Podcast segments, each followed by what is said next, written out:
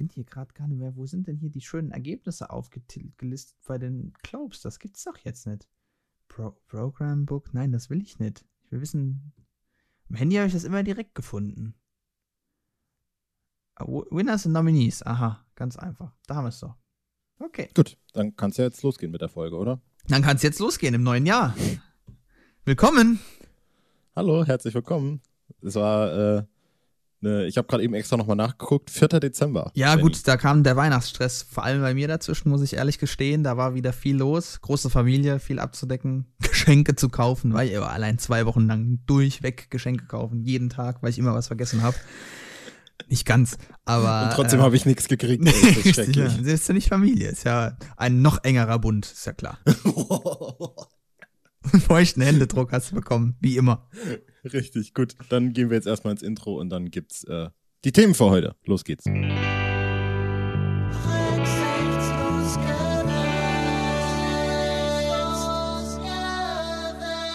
Dieses Mal haben wir aber wieder einen ordentlich bunten Strauß, muss ich sagen. Also wir haben wirklich alles Mögliche. Ähm, der YouTube-Korrespondent. Man kann fast meinen, es haben sich ein, ein paar Themen äh, angesammelt. Ja, ist richtig. Der YouTube-Korrespondent Marius Scholz ist mal wieder tätig geworden und hat mich da aufmerksam gemacht auf eine große Entwicklung, ähm, die sich mit dem Namen Julian Ben in Verbindung äh, sieht. Dann äh, wollen wir ein bisschen über Musik reden heute mal wieder über die Red Hot Chili Peppers und was sich da im Personalkarussell getan hat. Wir haben beide einen tollen Film gesehen ähm, oder vielleicht auch nicht so tollen Film, das werden wir herausfinden, Knives Out. Ähm, dann sprechen wir noch über die Globes. Nur ganz kurz, einfach nur ein bisschen zur Einordnung. Das könnten wir vielleicht auch nachher am Anfang machen, wobei du schon gesagt hast, du hast auch noch etwas, was dir auf der Leber liegt für den Anfang. Und dann werde ich unter Umständen noch über The Witcher sprechen, je nachdem, wie uns, wie gerade meine Laune ist, äh, ob ich mich gerade irgendwie in Rage rede oder nicht. Wenn in Rage, dann werde ich nicht darüber reden, weil dann wird es noch schlimmer. Falls schon, dann gucken wir mal. Äh, und ich habe noch ein Lied für die Playlist. Damit äh, können wir auch nicht anfangen, weil du wolltest ja anfangen. Deswegen lasse ich dir jetzt einfach den Vortritt. Bitte. Genau. Ähm, zuallererst noch einen kleinen Verbraucherhinweis für unsere lieben Zuhörer, denn es gibt vielleicht, also für, ich fange jetzt ganz vorne an, ich habe auch einen YouTube-Kanal ähm, und der heißt Maris Scholz. Und traditionell machen wir da jedes Jahr einen Jahresabschluss, sozusagen einen äh, Rückblick mit den besten Filmen des Jahres. Mhm. und äh, das haben wir auch dieses Jahr gemacht, das ist im Moment noch nicht online, aber was passieren wird, ist, dass ich dieses äh, die, die, die, dieses Video nicht nur als Video auf YouTube anbiete, sondern wir werden das auch hier auf unserem Podcast-Feed äh, hochladen das ist äh, wahrscheinlich, wahrscheinlich wird das, wenn ihr die Folge nicht auf den Tag hört, in dem sie rauskommt, wird es wahrscheinlich schon online sein. Das ist keine reguläre Folge, aber es ist einfach so ein Service, äh, damit man das vielleicht auch irgendwie unterwegs äh, per Audio hören kann. Ich werde davor dann wahrscheinlich auch nochmal kurz was aufnehmen, was ich dann vor den eigentlichen Jahresrückblick mhm, äh, setze, damit dann nochmal letztlich alle Bescheid wissen. Das sei nur gesagt, dasselbe wird auch dann, weiß ich nicht, eine Woche später mit den Dekaden passieren. Wie gesagt, den Dekaden ist gut, mit allen mit den, Dekaden. Mit, den Dekaden. Mit, äh, mit, mit den besten Filmen der Dekade, der letzten Dekade. Das ist nämlich auch noch eine Folge, die wir gemacht haben. Äh, nur damit sich da vielleicht keiner wundert, das wird in, in nächster Zeit wird es wahrscheinlich hier ein bisschen hochfrequentiert. Äh, wird dieser Podcast-Feed be be bestückt. Sozusagen. Nach dem gemütlichen Dezember sozusagen waren wir im Winterschlaf und äh, regen uns jetzt mit voller Energie ja. Ich dachte auch, die Leute waren gerade froh, dass wir nicht mal dauernd was raushauen und jetzt, und jetzt irgendwie drei innerhalb von einer Woche oder so. Ja. Gut, wir hören uns dann im halben Jahr wieder, ne? Richtig, genau. Ähm, jo, genau, das äh, als, äh, als Hinweis nur. Dann als äh, Follow-up zur letzten Folge. Da hatten wir ja, da hatte ich ja vor allem auch angefangen mit einer kleinen Rubrik, ähm, wo ich quasi sage, ich stelle immer mal YouTube-Kanäle vor, die ich mag. hey, damit habe ich angefangen. Richtig, genau, eben. Das, da wollte ich nämlich hinaus. Ja. Max Joseph hast du mir Richtig, empfohlen. ja. Und ich glaube, ich glaube noch am selben Abend habe ich angefangen, das zu gucken und ich habe auf diesem Kanal alles durchgesuchtet, ja. wie ein Kranker, ja. weil das wirklich richtig, richtig, richtig geil war. Also ich kann nur noch mal ganz kurz recappen. Es ist bei mir jetzt auch schon einen Monat her. Aber der Typ, das hast du, glaube ich, gar nicht erwähnt damals, das ist der Typ, der den Film We Are Your Friends mit, mit Zac, Zac Efron, Efron. Genau, äh, habe ich nicht erwähnt. Der hat da Regie geführt. Und äh, Max Joseph ist so ein, ich sag mal, kreativer allerlei irgendwie so ein bisschen. Der macht mhm. von allem ein bisschen. Und hat da auf seinem YouTube-Kanal quasi so ein paar Dokumentationen hochgeladen in Zusammenarbeit mit irgendjemandem. Ich glaube, er ist nämlich am bekanntesten äh, für diese Serie, die einige vielleicht noch kennen, die äh, ja, ja, früher ähm, MTV noch geguckt haben, als es das noch gab, äh, Catfish. Die Serie. Ja. Äh, der Name wie dieses Online-Phänomen ähm, Catfishing, das ja bezeichnet, wenn jemand sich online als irgendjemand anders ausgibt. Also wenn man Bilder genau, von einer genau. 30-Jährigen hochlädt, man ist aber eigentlich ein 50-jähriger Mann oder so, ne? Und genau. gibt sich als Frau aus oder so. Richtig. Und dann, und das Video, das du mir damals empfohlen hattest, war, glaube ich, How to not be a dick oder, oder irgendwie mhm, sowas, ja, wo es halt drum genau. ging. Aber es gibt kommt so man in der Welt weiter, wenn man sich äh, äh wie ein Vollidiot benimmt mhm. oder was macht eine Führungsfigur aus und so. Ja.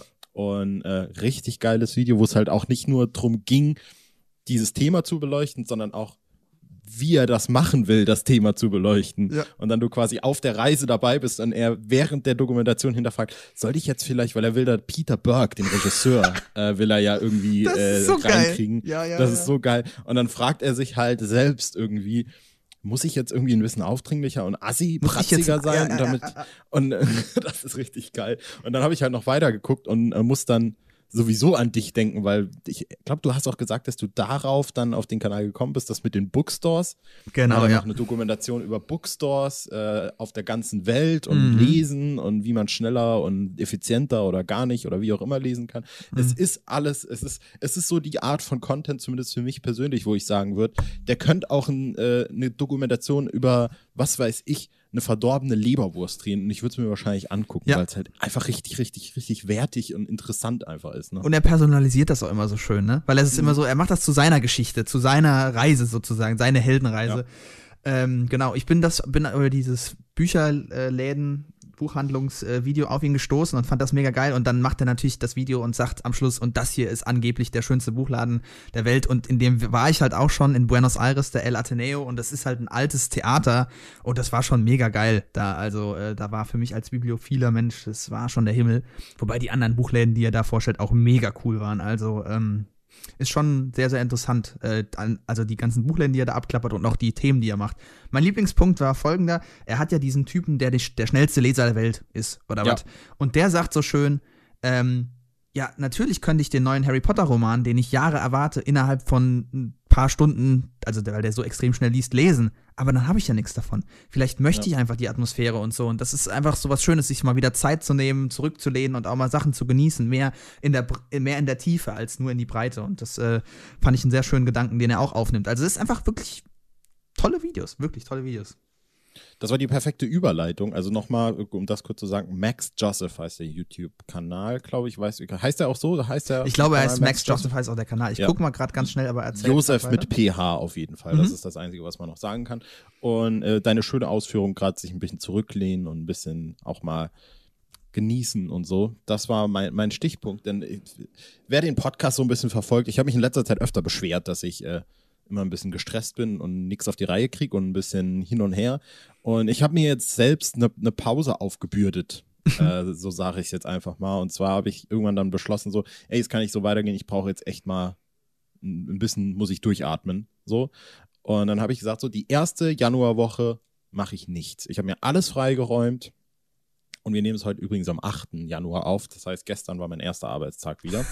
und äh, und äh, das war eine ganz weirde Erfahrung, weil ich auch, was ich, äh, und deswegen wollte ich unbedingt auch ein bisschen noch kurz äh, drüber reden, weil ich mir halt auch gesagt habe, ich mache nichts, ich, ich erlaube mir nicht mal, mir Gedanken über YouTube-Videos zu machen. Ich habe als mal, dass ich nochmal irgendwie, wenn ich zum Beispiel drüber nachdenke, was ich auf YouTube gerade für ein Video gemacht habe, dann denke ich, ah, ich gucke nochmal kurz rein, wie habe ich das da nochmal gemacht, wie hätte ich es können besser machen. Alles kompletter Verbot, wirklich. Mhm. Und äh, hat auch dann vorher mir so ein paar Gedanken gemacht, was will ich endlich mal machen oder was wollte ich schon länger mal machen. Und was ich dann zum Beispiel gemacht habe, war, ich wollte einfach mal wieder Herr der Ringe gucken. Und ich habe dann wirklich auch innerhalb von dreieinhalb, vier Tagen die Extended Editions durchge durchgebolzt, wirklich Sechsmal wahrscheinlich dann, ne? Passt ja. und dann habe ich, dann habe ich gedacht, ach, das war so geil, komm, ich fange Hobbit an. Und inmitten von Smaugs Einöde dachte ich dann so. Warum? und, und ich habe äh, ein Musikalbum gehört, das ich schon lange mal hören wollte an der Stelle. Vielleicht werde ich da auch mal noch was auf die Playlist packen, wenn ich das noch ein paar Mal gehört habe. Billie Eilish habe ich mir endlich, ah, endlich, und, endlich und, mal und, angehört.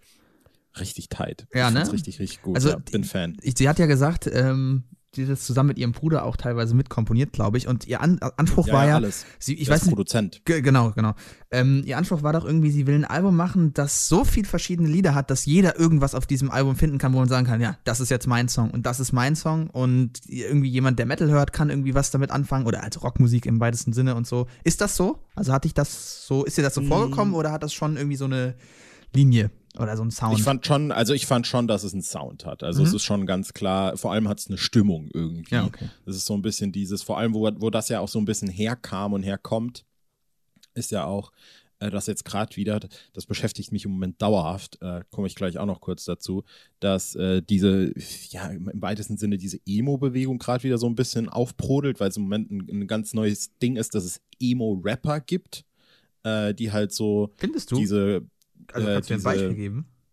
ja, zum Beispiel, äh, wie hieß denn der, Youngblood, glaube ich, Sag mir äh, ist im Moment, der geht komplett durch die Decke und der hat halt so diese Emo-Rock-Einflüsse, sehr emotionale Texte, sehr ja, em- emotionengetriebener Gesang, aber halt mit Rap-Elementen verknüpft und so. Und das kommt halt gerade alles wieder so ein bisschen. Hm. Und Billie Eilish ist da auch so ein Pinpoint dafür, dass was sie halt macht, auch wirklich so dieses, ich bin ein depressiver Jugendlicher und Ja, so, ne? Ist halt so ein bisschen halt, da habe ich mich jetzt noch nicht so hart reingefuchst, aber es ist so ein bisschen auch ihr, ihr Image, aber es ist halt auch irgendwie, es, es, es, es fittet alles ganz gut ineinander. Und ich bin Fan, ich werde mir das auf jeden Fall noch äh, ein paar Mal gönnen und dann äh, zu gegebener Zeit bestimmt auch mal ein, äh, ein Lied von dem Album auf die Playlist packen. Was nicht Bad Guy ist, hoffentlich. Ne? Ich meine, weil Äh, Und wenn es das ist, dann ist es auch okay. Aber das ist ja, ich meine, das ist halt der Track, mit dem sie, glaube ich, Ja, äh, ja. den meisten Leuten dann ein Begriff wurde. Äh, aber ja, ich würde es auch, auch unbedingt mal reinhören, hast du recht. Ja. Ähm, An was es mich tatsächlich noch am meisten erinnert hat, äh, war ein Stück weit Portugal de Man tatsächlich. okay. Ähm, zumindest in, in einigen Tracks dann. Und ja, aber das habe ich dann endlich mal gehört. Das, äh, das hat mir Spaß gemacht. Aber, und darauf wollte ich zum, zu einem Teil auch hinaus, ähm, ich habe richtig gemerkt, äh, ich, nach, nach so drei, vier Tagen war dann alles, was ich gerne machen wollte, irgendwie aufgebraucht. Und dann, dann bin ich in meinem eigenen Saft quasi eingegangen, so ein bisschen. Ich war wie so eine eingelegte Gurke und ich dachte so, was mache ich hier? Und ich, äh, ich wollte dann auch nichts arbeiten und dann habe ich aber plötzlich angefangen rumzuhängen und dann habe ich mich auch erwischt, wie ich plötzlich, das war so, so ganz komisch, ich habe mir plötzlich Gedanken über Sachen gemacht. So da macht sich kein Mensch Gedanken drüber. So, ich habe auch irgendwann angefangen, wo ich mich dabei erwischt habe, wo ich mit Freunden geschrieben habe, jetzt zum, zum, zum Glück nicht mit dir, aber mit Freunden geschrieben habe und die dann eine Antwort gegeben haben. Und eine halbe Stunde später fliegt mir plötzlich die Antwort in den Kopf und ich denke so, wie haben die das jetzt gemeint? Oh, ist, ist der sauer auf mich? Habe Oh ich da irgendwas falsch geschrieben? Und dann, ich will ja sowieso, ich bin ja in, in, in, in Overthinker Zerdenker. vor ja. dem Herrn, ja. Äh, aber das war dann nochmal so was, wo ich gedacht habe, so, oh Gott, ich bin froh, wenn ich auch, äh, wenn ich meinen meinen Hirnschmalz wieder für andere Sachen und es war halt lustig, vor allem äh, dann das gestern auch wirklich, wo ich wieder dann gearbeitet habe. Ich habe angefangen am Jahresrückblick rumzufummeln dann und äh, das war halt wirklich der erste Tag, wo ich abends mich ins Bett gelegt habe seit drei, vier Tagen und einfach nicht den Kopf mit irgendwas voll hat, sondern es einfach wirklich so war, so, ja, ich lege mir jetzt einfach ins Bett, ich gucke noch irgendeinen Film oder so und dann schlafe ich halt einfach. Mhm. Und es ist, es ist fucking weird, was so eine, so ein, so ein Urlaub plötzlich mit einem macht irgendwie, weil das auch so ein, also um meine Lesson vielleicht mitzunehmen, ich werde das definitiv wieder machen, weil es eine gute Sache war und weil ich halt auch merke, dass ich mich jetzt viel besser fühle auch einfach. Aber das nächste Mal schreibe ich mir einen spezifischen Plan, was ich alles machen will. Und äh, Ja. dass ich dann auch irgendwie Sachen zu tun habe und so. Und äh, Es ist aber Ja, nicht auch mal ganz nett, einfach in den Tag zu leben. Also anstelle von einfach, weißt du, ich meine, auch mal so, äh, Ja, ja, aber nee, zu, zumindest mal, ja, das, das sowieso, aber halt zumindest mal so. Es gibt so oft, das hast du locker auch, es gibt so oft irgendwie in der Woche so Momente, wo man denkt, oh, das würde ich schon mal gern irgendwie machen. Natürlich, Muss ich ja. mir mal, muss ich mir mal merken, aber du merkst es dir dann nicht. und du machst dann es vor allem mir, nie. Nee, eben. Und dann denke ich, ich fange jetzt eine Liste an und schreibe mir Sachen auf. Verstehe. Und dann habe ich die Liste und irgendwann denke ich dann so, jawohl, das mache ich jetzt. Genau dafür habe ich jetzt Zeit. Äh, eher so in der Art dann. Ne? Das äh, passt so ungefähr zu meiner, äh, wie man so schön sagt, der Leseliste, die man hat oder Watchlist beim, beim äh, Gucken. Also Mhm. ich glaube, da bräuchte ich erstmal drei Jahre Urlaub. Ich weiß ja auch nicht, es gibt ja dieses wundervolle Phänomen, ich weiß nicht, ob du es kennst, Flow-Erlebnis. Nee, das wird diesmal nicht genannt. Das wollte ich eigentlich aufbereiten, fällt mir gerade ein. Das mache ich nächste. Nächste Episode gibt es da mal einen anständigen, ja. damit ich endlich mal nicht nur sage, da, da, da, da, da. Dann werde ich auch den Namen dieses Typen richtig aussprechen. Was ich eigentlich sagen wollte, ist, dass man immer mehr Bücher kauft, als man lesen kann. Ne? Und mhm. das ist, also mir geht das auf jeden Fall so. Und ich habe jetzt auch wieder mir von meinem Weihnachtsgeld, wie das so schön ist, ein paar Bücher gekauft, wo ich gedacht habe, das schaffe ich ja in 2020 nicht. Wie soll denn, also es sind jetzt nicht so viele, aber ich habe ja noch so einen Berg von, ne? Und äh, warum man das macht, das ist wahrscheinlich, wir sind einfach alle scheiß Konsumenten, ne? Furchtbar. Ja. Naja. Ja. ja. und was dann auch noch so ein bisschen dazu kam, da, da, da mache ich jetzt die Brücke und, und komme fa fast schon zur Playlist. Mm. Ähm, genau. Was dann noch dazu kam, muss ich wirklich so, so krass es ist, aber ich habe das Gefühl, ich muss es hier auch, um das abzudecken, kurz drüber reden einfach, ähm, dass halt dann in der Zeit, zumindest kurz davor, auch noch so ein Star Wars-Film in die Kinos kam. Und dieser Star Wars-Film ist wirklich, er hat mich, muss ich ganz ehrlich sagen, er hat mich erschüttert und er hat mich halt nach, nach, nach, also ich habe wirklich bis heute, gestern Abend noch, hatte ich wirklich eine Phase, wo ich wirklich schlimmen Liebeskummer hat, einfach so. Also es sind genau diese Gefühle, die man hat. So dieses, mh, mm, also ich will jetzt gar nicht drauf eingehen, auch keine Spoilerwarnung jetzt, aber wo ich wirklich so denke, so, oh mein Gott, das haben die mit diesem Charakter gemacht und ich das, dieser Charakter tut mir einfach so krass leid dann. Ich denke so, das kann doch nicht sein. Und dann denke ich drüber nach, fuck, ey, ich, ich liebe J.J. Abrams eigentlich, aber wie kann es sein, dass der so, so, auf so eine Idee kommt und sowas für cool hält? Das geht mir einfach nicht in den Kopf. Und diese Feelings haben mich dann noch da mit reinge, reingezogen, quasi, dass ich dann auch die ganze Zeit so versucht habe, dieses Trauma zu bewältigen, so ein bisschen. Mir ist eingefallen, und, äh, warum ich das nicht so schlimm fand, warum ich schon gewappnet war. Ich habe ja dieses Jahr schon das Game of Thrones Finale erlebt. Und das war ja schon ernüchternd genug, ja. Und deswegen. Zum, zum einen, ja, zum einen das und zum anderen, und da will ich jetzt äh, nicht dich direkt ansprechen und auch gar keinen Vorwurf machen, aber es war halt. Aber machst du halt. Ja, aber mache ich halt tatsächlich. Äh, es war auch weird zu merken, ein Stück weit, dass wir haben ja alle so eine Community, wo wir ins Kino gehen, Star Wars, wir freuen uns, wir reden über die Filme. Mhm. Aber dass ich zumindest in, in meiner eigenen Wahrnehmung natürlich offensichtlich der bin, der da am aller, allermeisten reingegeben hat, so mhm. gefühlt.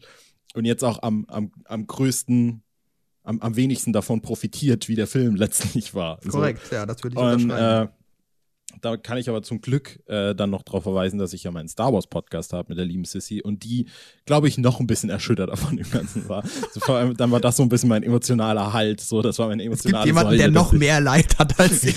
Klasse. Toll. Immer so ein bisschen, Benny, egal wie schlecht es dir geht, die Kinder in Afrika. Denk mal an die, meine Güte. Die, denen ja. geht's schon schlecht und die haben wahrscheinlich nicht mal Star Wars geguckt. Eben, ne? Also, oh, richtig. Oh je. Und äh, ja, aber das, das war krass. Und äh, aber was mich so ein bisschen daraus gerettet hat, und da komme ich jetzt zu meinem großen Punkt, äh, ist, dass ich gemerkt habe, so, oh Gott, äh, ich muss mit diesem Fandom jetzt irgendwie erstmal, muss ich meinen inneren Abschluss finden. Wo kann ich mich neu dranhängen? Wo kann sich meine Seele ranhängen. Und da traf es sich sehr gut, dass dann am 20.12. das Ereignis des letzten Jahres noch hinten raus war. My Chemical Romance, die, das Reunion-Konzert. Und das war wirklich geil. Das ist, es hat irgendwie, Leute haben das komplett mitgefilmt und mhm. so. Es gibt die Show komplett auf YouTube. Ich habe die halt wirklich, ich glaube, viermal komplett geguckt. Einfach dieses YouTube-Video von dieser Show. So ein billig, billiger Bootleg-Mitschnitt. Und äh, da habe ich mich richtig reingehangen. Da habe ich mich richtig reingehangen. Und das fand ich richtig geil. Das hat mich auch richtig gefreut irgendwie. Und es war richtig schön zu sehen, dass diese ganzen Leute da einfach auf diese Show gehen und so ein bisschen ihre, ihre Jugend wieder durchleben und jedes Lied mitschreien, als wäre es der letzte Tag ihres Lebens und so. Und äh, dementsprechend als Dank dafür will ich noch einen, einen, Song, ich weiß gar nicht, ob ich schon mal was von My Chemical Romance auf die Playlist geschmissen habe. Doch, ich glaube schon, als wir über die äh, Alben, ich glaube schon. Ich glaube auch, aber fuck it, ich will noch Doch, es ist was vom, vom uh, The Black Parade auf jeden Fall. ich kann gleich mal nachgucken. Ja, mach das besser mal. Ähm, auf jeden Fall das Lied Kill Your Friends heißt das, auch mit Bezug auf äh, diese Star Wars-Thematik finde ich das einen passenden Titel. Wäre übrigens auch witzig, wenn das das Lied ist, was schon auf der Liste ist, ne? Ich mach das. Nee, das ist aber definitiv nicht. Uh, Kill Your Friends von My Chemical Romance hau ich auf die Playlist. Damit übergebe ich an dich und all das, was du jetzt vielleicht zu meiner Ausführung zu sagen hast, oder vielleicht willst du auch einfach nur was auf die Playlist hauen. Nee, ich will einfach nur was auf die Playlist noch hauen dazu. Und zwar ähm, habe ich mal wieder ein bisschen was Französisches gehört. Unglaublich, aber oh. wahr. Und zwar einen französischen Rock, ja, ja, im weitesten Sinne Rockmusiker, äh, Sänger, der alleine halt Musik schreibt und ähm, unter dem Namen M kursiert. Und ähm. äh, der hat ein, jetzt, ich glaube, letztes Jahr ein neues Album veröffentlicht ähm, ich weiß gerade gar nicht, wie es heißt, ist auch Wurst, aber auf jeden Fall also ist auf diesem Album das Lied Grand Petit Con, also großes kleines Arschloch, wenn man das auf Deutsch übersetzen. Walter Mörs freut sich. Und ähm, ich bin ein bisschen tiefer in dem seine Songs so eingetaucht, also was heißt tiefer, aber nur halt mal so ein bisschen, man macht das so eine klassische YouTube-Recherche und dann werden einem so die besten oder bekanntesten Lieder angezeigt. Und dieser Typ ist dermaßen geil, also unglaublich, der äh, hat immer, also es ist immer, aber relativ lange so ein M als Frisur gehabt Ne? Also der mhm. hat sich die Haare so über die Stirn runter zu der Spitze und dann die Haare hinten oft an den, an den beiden Rändern sozusagen auftopiert, dass seine Frisur ein M ist und so. Also der hat wirklich dermaßen ein Rad ab, dieser Mann, und singt so göttlich. Das ist so tanzbare Soul, Disco, Rockmusik, würde ich das einfach mal nennen. Äh, so, mhm. vielleicht könnte man das mit Lenny Kravitz vergleichen, passt aber auch nicht ganz. Und ähm, das war echt voll die Offenbarung. Also ich habe schon lange nicht mehr so ein geiles Gefühl gehabt, wo ich gedacht habe, so, boah, geil, das Lied und das Lied und das ist mir die ganze Zeit im Ohr. Und was vor allem für Leute, die der französischen Sprache mächtig sind, und da spreche ich jetzt unseren Freund äh, Max Le Pêcheur an, äh, der ja Französisch lernen will. Ich hoffe, er hat es jetzt auch verstanden, weil das heißt Fischer für alle da draußen. Und ähm, das, der weiß einfach unglaublich mit Worten zu spielen. Also ich glaube auch, er ist der Sohn einer, ähm, eines Musikers sowieso in Frankreich und ich glaube auch einer Lyrikerin oder so. Und die hat auch teilweise Texte für ihn geschrieben und die sind so intelligent, also französisch intelligent und mit dieser Sprache kann man so geil spielen, also fast noch, also auf eine andere Art als mit Deutschen einfach. Ähm, ich weiß nicht, müsste, man müsste das jetzt äh, genauer vormachen, um das zu zeigen, aber ich glaube, das funktioniert im Podcast nicht unbedingt so gut. Aber äh, wenn man es auch nicht mitlesen kann, ähm, aber es ist echt schon richtig cool. Es war eine richtige Offenbarung. Das hatte ich schon lange nicht mehr, dass mich so Musik so in seinen Bann gezogen hat oder so ein Typ halt. Und deswegen Mathieu Cédid und das Lied, das mich auf ihn aufmerksam gemacht hat, gerne auf die Playlist eben Grand Petit Grand.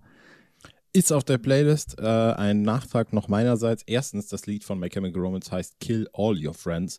Und wir haben schon auf der Playlist von My Chemical Romance einmal This Is How I Disappear und Na Na Na Na. Stimmt, na, das habe ich drauf gemacht. Na. Das hast du drauf gemacht, richtig, genau. Da kann ich mich nämlich auch dran erinnern.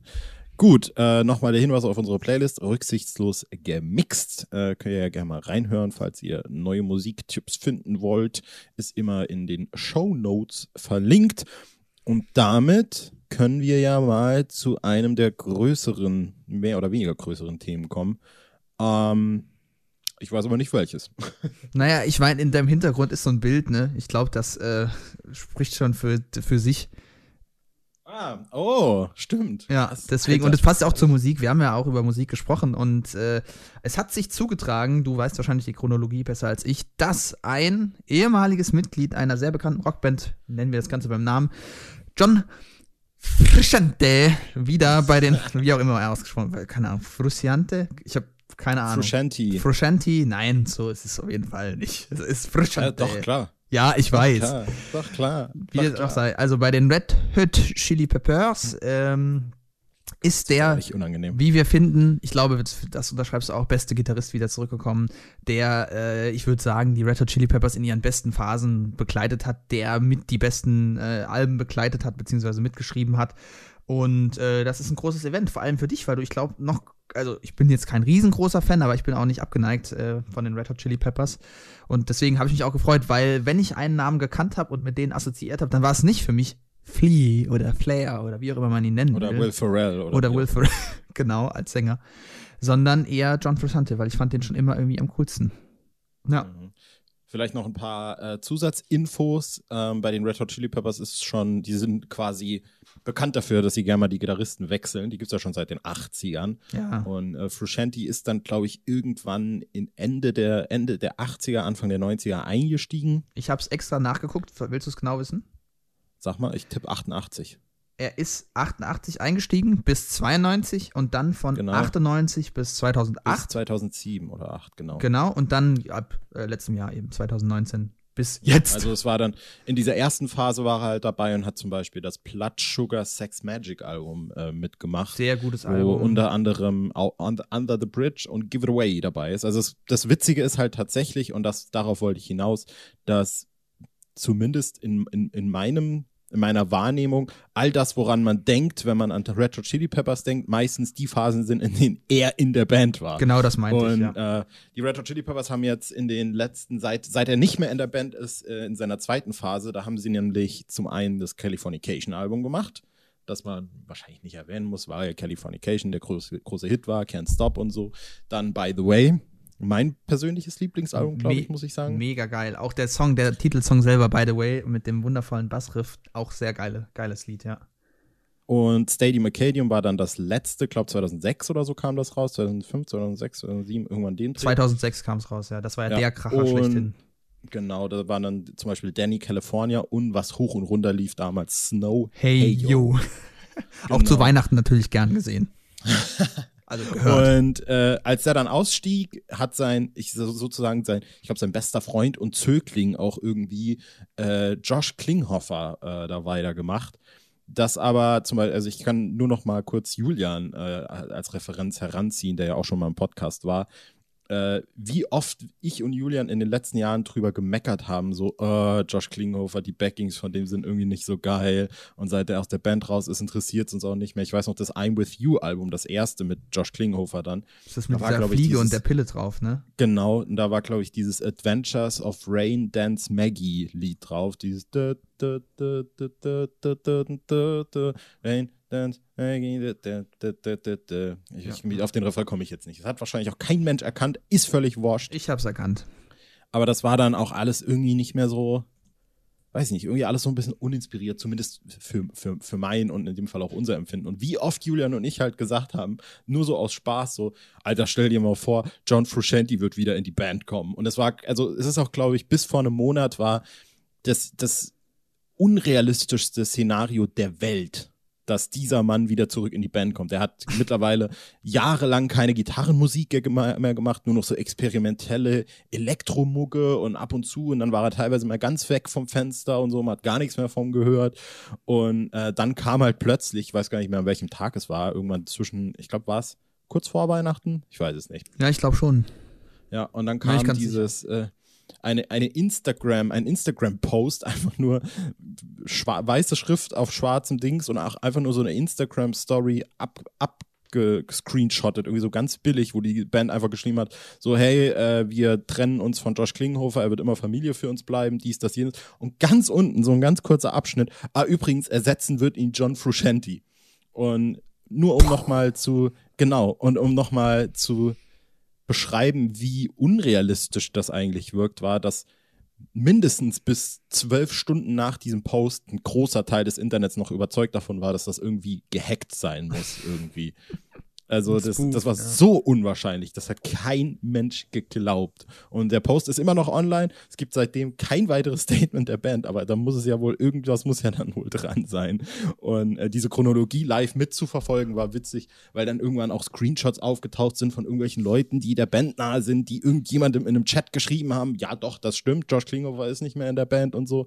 Und das ist schon ein krasses, großes Ding. Äh, ich war jetzt auch nie der mega große Red Hot Chili Peppers Fan, aber vor allem diese zwei, drei Alben, Stadium Arcadium, By the Way, Californication, da hatte ich auch mal eine, eine lange, lange Phase, so müsste mittlerweile auch schon zehn Jahre her sein, wo ich das exzessiv gehört habe einfach äh, und richtig hart gesuchtet. Und es wird äh, gespannt, äh, wird man drauf warten, was äh, da jetzt kommt von der Band und äh, ich, die, da- das ist natürlich das Ding jetzt, die Messlatte ist äh, unerträglich hoch wahrscheinlich und der Druck auf John Frusciante Frusciante! kaum auszuhalten, so gefühlt.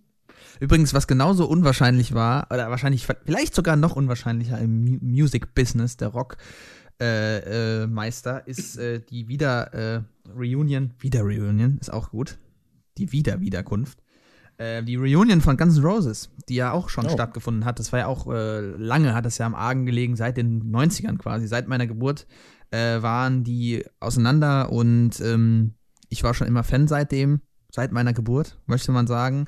Deswegen konnte ich sie ja nie in äh, sozusagen Originalbesetzung sehen und man munkelt, dass die vielleicht dieses Jahr nochmal ein Album bringen könnten. Es war die ganze Zeit eigentlich immer nur so als klassische äh, Melkkuh gedacht, ne, dass die mal schön nochmal Geld ziehen können, wenn die einfach ihre die Welttournee machen und nächstes Jahr in warte, die sind in Hamburg. Meinst du jetzt dieses Jahr oder nächstes ja, Jahr? stimmt, die sind 2000, hast recht, ja. Zwan- Okay, 2020 sind sie in Hamburg und München, glaube ich. Ich habe gerade überlegt, wer in Mönchengladbach ist.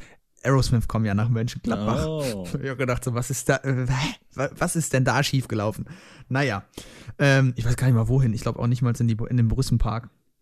Oder heißt der Da Borussia ist doch diese, Park? nee, Borussia Park, aber da ist Das doch ist diese, in, Park, in Gladbach ist diese eine Location, wo Da ganz ist- oft Leute spielen. Ja, ist Open Air, ne? Also. Ja, ja, genau. Genau. Ich weiß nicht, wer ist. Naja, auf jeden Fall, äh, man munkelt, äh, dass Guns N' Roses da wieder an was werkeln. Also jetzt nicht nur Mhm. touren wollen, sondern auch weiter was Neues schreiben wollen zusammen. Und hier habt ihr es zuerst gehört. Ja, und ähm, was ich noch dazu sagen wollte, ist einfach, dass ich mich auch zwischenzeitlich wirklich gefühlt habe, als wäre ich äh, in, einer, in einer Zeitkapsel so. My Chemical Romance spielt wieder ein Konzert, John Frusciante ist wieder bei den Red Hot Chili Peppers. Was ist los? Bin ich in 2007? Du machst nichts bei? YouTube, ne? Ja, es war äh, wirklich eine, eine wilde Zeit und es äh, wird sich jetzt zeigen und es wird äh, abzuwarten sein, wann da von den Red Hot Chili Peppers denn äh, dann mal was äh, zu hören ist und wie es denn wird, das zu hören. Ich bin sehr Das gespannt. ist, ich äh, bin echt gespannt. Ich äh, bin grundsätzlich äh, der Band alles andere als abgeneigt und gerade auch jetzt mit dem guten Verstand äh, freue ich mich. Weil der Mann doch eine sehr, sehr schöne Art hat, Gitarre zu spielen. Das passt übrigens auch so ein bisschen zu der Art, wie Sedit Lieder schreibt. Also, äh, das äh, ist auch, wäre auch eine gute, ähm, wenn man jemandem das verkaufen will. Es hat auch sowas von Red Hot Chili Peppers im weitesten Sinne. Aber du wirst es sehen, wenn du die Lieder hörst. Grand Petit Con selber nicht. Das ist ein bisschen moderner, aber die anderen, ähm, die alten Songs sind vor allem gitarrenlastiger, rocklastiger. Mhm. Also Empfehlung kannst du auch gerne mal anhören. Ähm, ich muss sagen, ich hätte gerade Lust, über den Witcher noch kurz zu reden. Es war auch gerade so, Raus damit. ich, du hast gerade den. Kopf geschüttelt, da habe ich gedacht, nein, jetzt nicht. Nee, es war, es war eher so ein zustimmendes so, ja. Dann mach es, halt, ja. Also, die Erwartungen waren riesengroß, The Witcher. Ich will jetzt auch gar nicht auf das große äh, Medienchaos und was weiß ich, dass sich alle beschwert haben über Henry Cavill als, oder Cavill, wie auch immer er heißt, da von den französischen Inseln, also von den englischen Inseln bei Frankreich, wo der her ist. Ähm, dass äh, der irgendwie Geralt ist, keine Ahnung, ist mir alles egal. Alle, die diese Spiele gespielt haben, sind mir auch alle egal. Alle, die diese Bücher gelesen haben, ist mir auch egal. Ich habe die Serie geguckt, fertig aus. Das Einzige, was mich ärgert, ist, dass der scheiß DTV-Verlag jetzt hingeht und natürlich passend zu der Serie die ganzen Bücher neu auflegt. Man hat die die ganze Zeit schön für 99 oder was, was weiß ich bekommen. Nein, jetzt werden die neu aufgelegt, kosten 16, 15 Euro, so kacke wie die Game of Thrones Bücher. Hat nur noch gefehlt, dass sie die auch noch gespaltet haben, einfach so, weil, können sie ja als Verlag. Ähm, und davon abgesehen muss man einfach jetzt auch mal noch kommentieren, wie unfassbar scheiße die neuen Cover aussehen. Also das sieht aus wie so, ich weiß gar nicht was für ein Metal, aber ach, ganz grässlich. So, Netflix-Serie, ja, ist ganz nett. Ne? Also der Vergleich mit Game of Thrones zu den ersten Staffeln ist natürlich, da stinkt die dermaßen ab. Ähm, ich fand es auch teilweise wirklich extrem trashig. Also es hatte zwar mehr Budget als ähm, die erste Game of Thrones Staffel. Ich glaube, die hatte 60 Millionen. Die äh, erste Staffel Witcher hatte 70 Millionen. Es sind aber auch weniger Folgen, also nur acht. Sieht aber auch nicht so geil aus. Also die Monster-Action haben sie auch relativ reduziert, weil viele der Monster nicht so gut animiert sind. Aber meine Güte, da kann ich auch drüber hinwegsehen. Worüber ich nicht hinwegsehen kann, ist, wie unfassbar unbeholfen das einfach teilweise erzählt ist. Also ich weiß nicht, wie viel du davon kennst, wahrscheinlich gar nichts. Ich nämlich auch nicht. Null. So, und des, deswegen wurde ich natürlich in diesen Topf von oder in dieses Reich geworfen, hatte keine Ahnung, wer Nilfgaard und der und der ist und dann stellt sich irgendwann, Achtung, Spoiler, ab Folge 4 heraus, dass das völlig verschiedene Zeitebenen sind, die einfach total ineinander gemixt sind, sodass man überhaupt keine Ahnung haben kann, wenn man keine Ahnung hat, wie ich. Fand ich auch nicht schlimm, aber meine Güte. Es sind vielleicht eher solche Tatsachen wie, wenn man die erste Folge guckt, so wie ich, und damit nicht so viel anfangen kann. Man kennt den Namen Gerald von Rivia oder was weiß ich. Und dann habe ich mir gedacht, welcher Typ hat das denn gegreenlightet? Das ist eine, eine Stundenfolge, die dauert eine Stunde, das hätte man locker in zehn Minuten als Prolog erzählen können. Und es wird weiter erzählt und es ist so lang und es ist so breit und dann machen wir doch diesen wichtigen Satz und dieses und jenes und das ist so, also keine Ahnung, dann nimmt es danach Fahrt auf und dann ist es auch in Ordnung. Und es hat mich tatsächlich irgendwie gepackt, weil es so bescheuert war, weil aber auch diese Figur von Gerald irgendwie so völlig über, drüber ist, also der sagt ja ständig Fuck und ist irgendwie so voll der Arsch, aber eigentlich total, hat das Herz am rechten Fleck und so. Und es war dann doch interessant genug, ähm, aber es war irgendwie auch völlig bescheuert. Also, wenn man bei den ersten zwei Folgen aussteigt, könnte ich das nachvollziehen, aber ich würde schon sagen, man, wenn man mit Fantasy was anfangen kann und Action, dann kann man da ruhig weiter gucken. Aber es war auf jeden Fall äh, eine mehr als interessante Erfahrung, deswegen musste ich das hier noch kurz thematisieren. Und diese Scheiße mit dem DTV-Verlag, das ist, ärgert mich wirklich sehr. Äh, deswegen habe ich mir jetzt auch ein Stadtbibliotheks-Abo genommen, weil die haben nämlich die Bücher alle. Das kostet nur 15 Euro im Jahr. Der erste Band kostet 16 Euro. So. Penner. Das Einzige, was ich von der Serie noch mitgekriegt habe, irgendwo habe ich das aufgeschnappt, auch äh, wie du es jetzt so ungefähr gesagt hast, war, ähm, dass die erste Folge irgendwie nur so eine Lore-Folge sein Ja. soll, wo halt wirklich nur die Welt mal erklärt wird. So, so ein bisschen äh, Herr der Ringe mäßig, die ersten halb, erste halbe Stunde erstmal alles erklärt. Ja, aber das ist ja, das ist ja irgendwie bei Herr der Ringe irgendwie virtuos gemacht. Das ist einfach schön unterlegt. Dann erzählt Galadriel so aus dem Off und dann hat man diese Wasseraufnahmen und da sind die Tropfen. Das ist einfach herrlich. Das nicht. Also The Witcher, die erste Folge. Ich hatte ja, ich hatte ja, vielleicht kann ich da dann, dann so anschließen, dass ich äh, ähnlich gelagerte Probleme ja auch mit, mit dem Mandalorian hatte. Mm, stimmt, die, ja. Die, wo jetzt die erste Staffel rum ist. Wo ich am Schluss auch sage, so, no, fand ich ganz cool, mochte ich eigentlich ganz und deshalb gern. warst du im Urlaub, du warst extra in den Niederlanden, muss man ja an der Stelle erwähnen. Ne? Genau, richtig. Und jetzt übrigens äh, tatsächlich, äh, also das andere ist natürlich auch kein Joke, aber jetzt noch weniger, weniger Joke. Am Wochenende bin ich in Amsterdam. Schön. Und, ich war an Weihnachten in Holland. Was, guck mal, wir haben hier Richtig. Verbindungen in ganz, Ey. ganz Europa, ist klar. Ja. Ja, Geil. Auch nochmal ein bisschen Disney Plus reinziehen und dann einfach wieder zurück, damit man da auch mal den Content hat, sozusagen dann. Äh, aber ja, Mandalorian, äh, ganz spaßig gewesen. Ich bin mal gespannt dann. Äh, ich glaube, Ende März ist ja Disney Plus dann auch hier. Und dann müssen wir auch nicht mehr alle nach Holland fahren, wenn ihr dann äh, alle mal geguckt habt, wie es dann so, wie dann so die Sache äh, ankommt. Aber auch hier fand ich dann teilweise so, waren so ein paar Folgen, wo ich einfach dachte, ich krieg den Point nicht so richtig. Ich weiß nicht, was das jetzt bedeutet gerade. Also ich komme nicht, komme einfach nicht hinterher. Ich kann Serien nicht gucken. Trotzdem Mandalorian wahrscheinlich die beste Serie, die ich dieses Jahr gesehen, letztes Jahr gesehen habe, äh, weil einzig, nee, oh, mh, Fleabag. hey. Überleitung, Überleitung, Überleitung. Ja, gerne, Die gerne. beste Serie, die ich letztes Jahr geguckt habe, ganz klar. Fleabag, Fleabag Staffel 2. Phoebe Waller-Bridge hat den Golden Globe kassiert und es war wirklich, äh, so, wenn ich das jetzt schon mal sagen darf, ich habe es nicht geguckt. Das erste Mal seit Jahren habe ich die Globes nicht geguckt. Ähm, äh, aber wenn ich eins sagen kann ähm, im, im Nachhinein, dann sie waren scheinbar weird irgendwie und es, die Preise, die verliehen wurden, waren ein bisschen komisch. Aber Worauf spielst du an? Das musst du, das musst du, musst du den Zuhörern jetzt Ja, aber ein bisschen ja, da können wir jetzt dann gleich drüber Genau, reden. Ne? ja. Aber was ich auf jeden Fall sagen will, wenn es eine verdiente Verleihung, eine, eine verdiente Preisübergabe gab, dann Den. Drehbuch-Oscar an Quentin Tarantino. Nee, nee, hast schon recht. Die Sendung, äh, ich habe ja auch in die Serie Fleabag ein bisschen reingeschaut, noch nicht ganz. Du hast ja damals empfohlen und die ist schon, die ist schon Hammer. Ja, muss man sagen. Unfassbar, unfassbar. Also vor allem auch, ich muss, wirklich, ich muss es auch wirklich dazu sagen, ich hab, mochte ja schon die erste Staffel sehr gern. Mhm. Aber die zweite Staffel ist Nochmal so besser? Okay. unfassbar gut. Es ist so unfassbar gut. Ich habe letztens äh, unsere guten Kollegen vom Podcast UFO gehört, Hm. äh, Stefan Tietze und Florentin Will, und die haben auch kurz drüber geredet und die haben es perfekt zusammengefasst. Ich glaube, Stefan Tietze hat gesagt, der hat ja selber die Netflix-Serie äh, hier How to Sell Drugs Online Fast geschrieben, Mhm. mitgeschrieben. Und er hat gesagt, dass äh, diese Serie zu gucken ist einfach unfair und unverschämt, weil du das Gefühl hast, du kannst niemals so gut werden wie das, was in dieser Serie passiert. Mhm. Und das ist halt teilweise tatsächlich so, dass da irgendwie, das ist so smart. Sie schreibt das ja auch selber mit, ne? Sie ist ja. Ja, nee, ne? sie, sie macht das alles allein quasi. Also sie schreibt das selbst, sie ist die Hauptdarstellerin und ich glaube, sie ist auch noch Producerin oder so, keine Ahnung. Es ist unverschämt. Vor allem die zweite Staffel ist wirklich unverschämt gut. Ja, kann ich an der Stelle auch nur noch mal empfehlen. Auf Amazon äh, Prime, ist ein Amazon Original. Genau. Und Und jetzt Golden Globes, Benny. Und jetzt äh, von den Golden Globes nominiert. Ja, pff, was soll man sagen? Ich meine, es gab so ein paar Sachen, die waren irgendwo abzusehen. Äh, man könnte vielleicht ganz grob zusammenfassen, der große Verlierer des Abends war wahrscheinlich Noah Baumbach. Also äh, dein Film Marriage Story. Der ist ja eher durchgefallen. Hat er einen Oscar bekommen? Ah ja, Laura Dern, oder?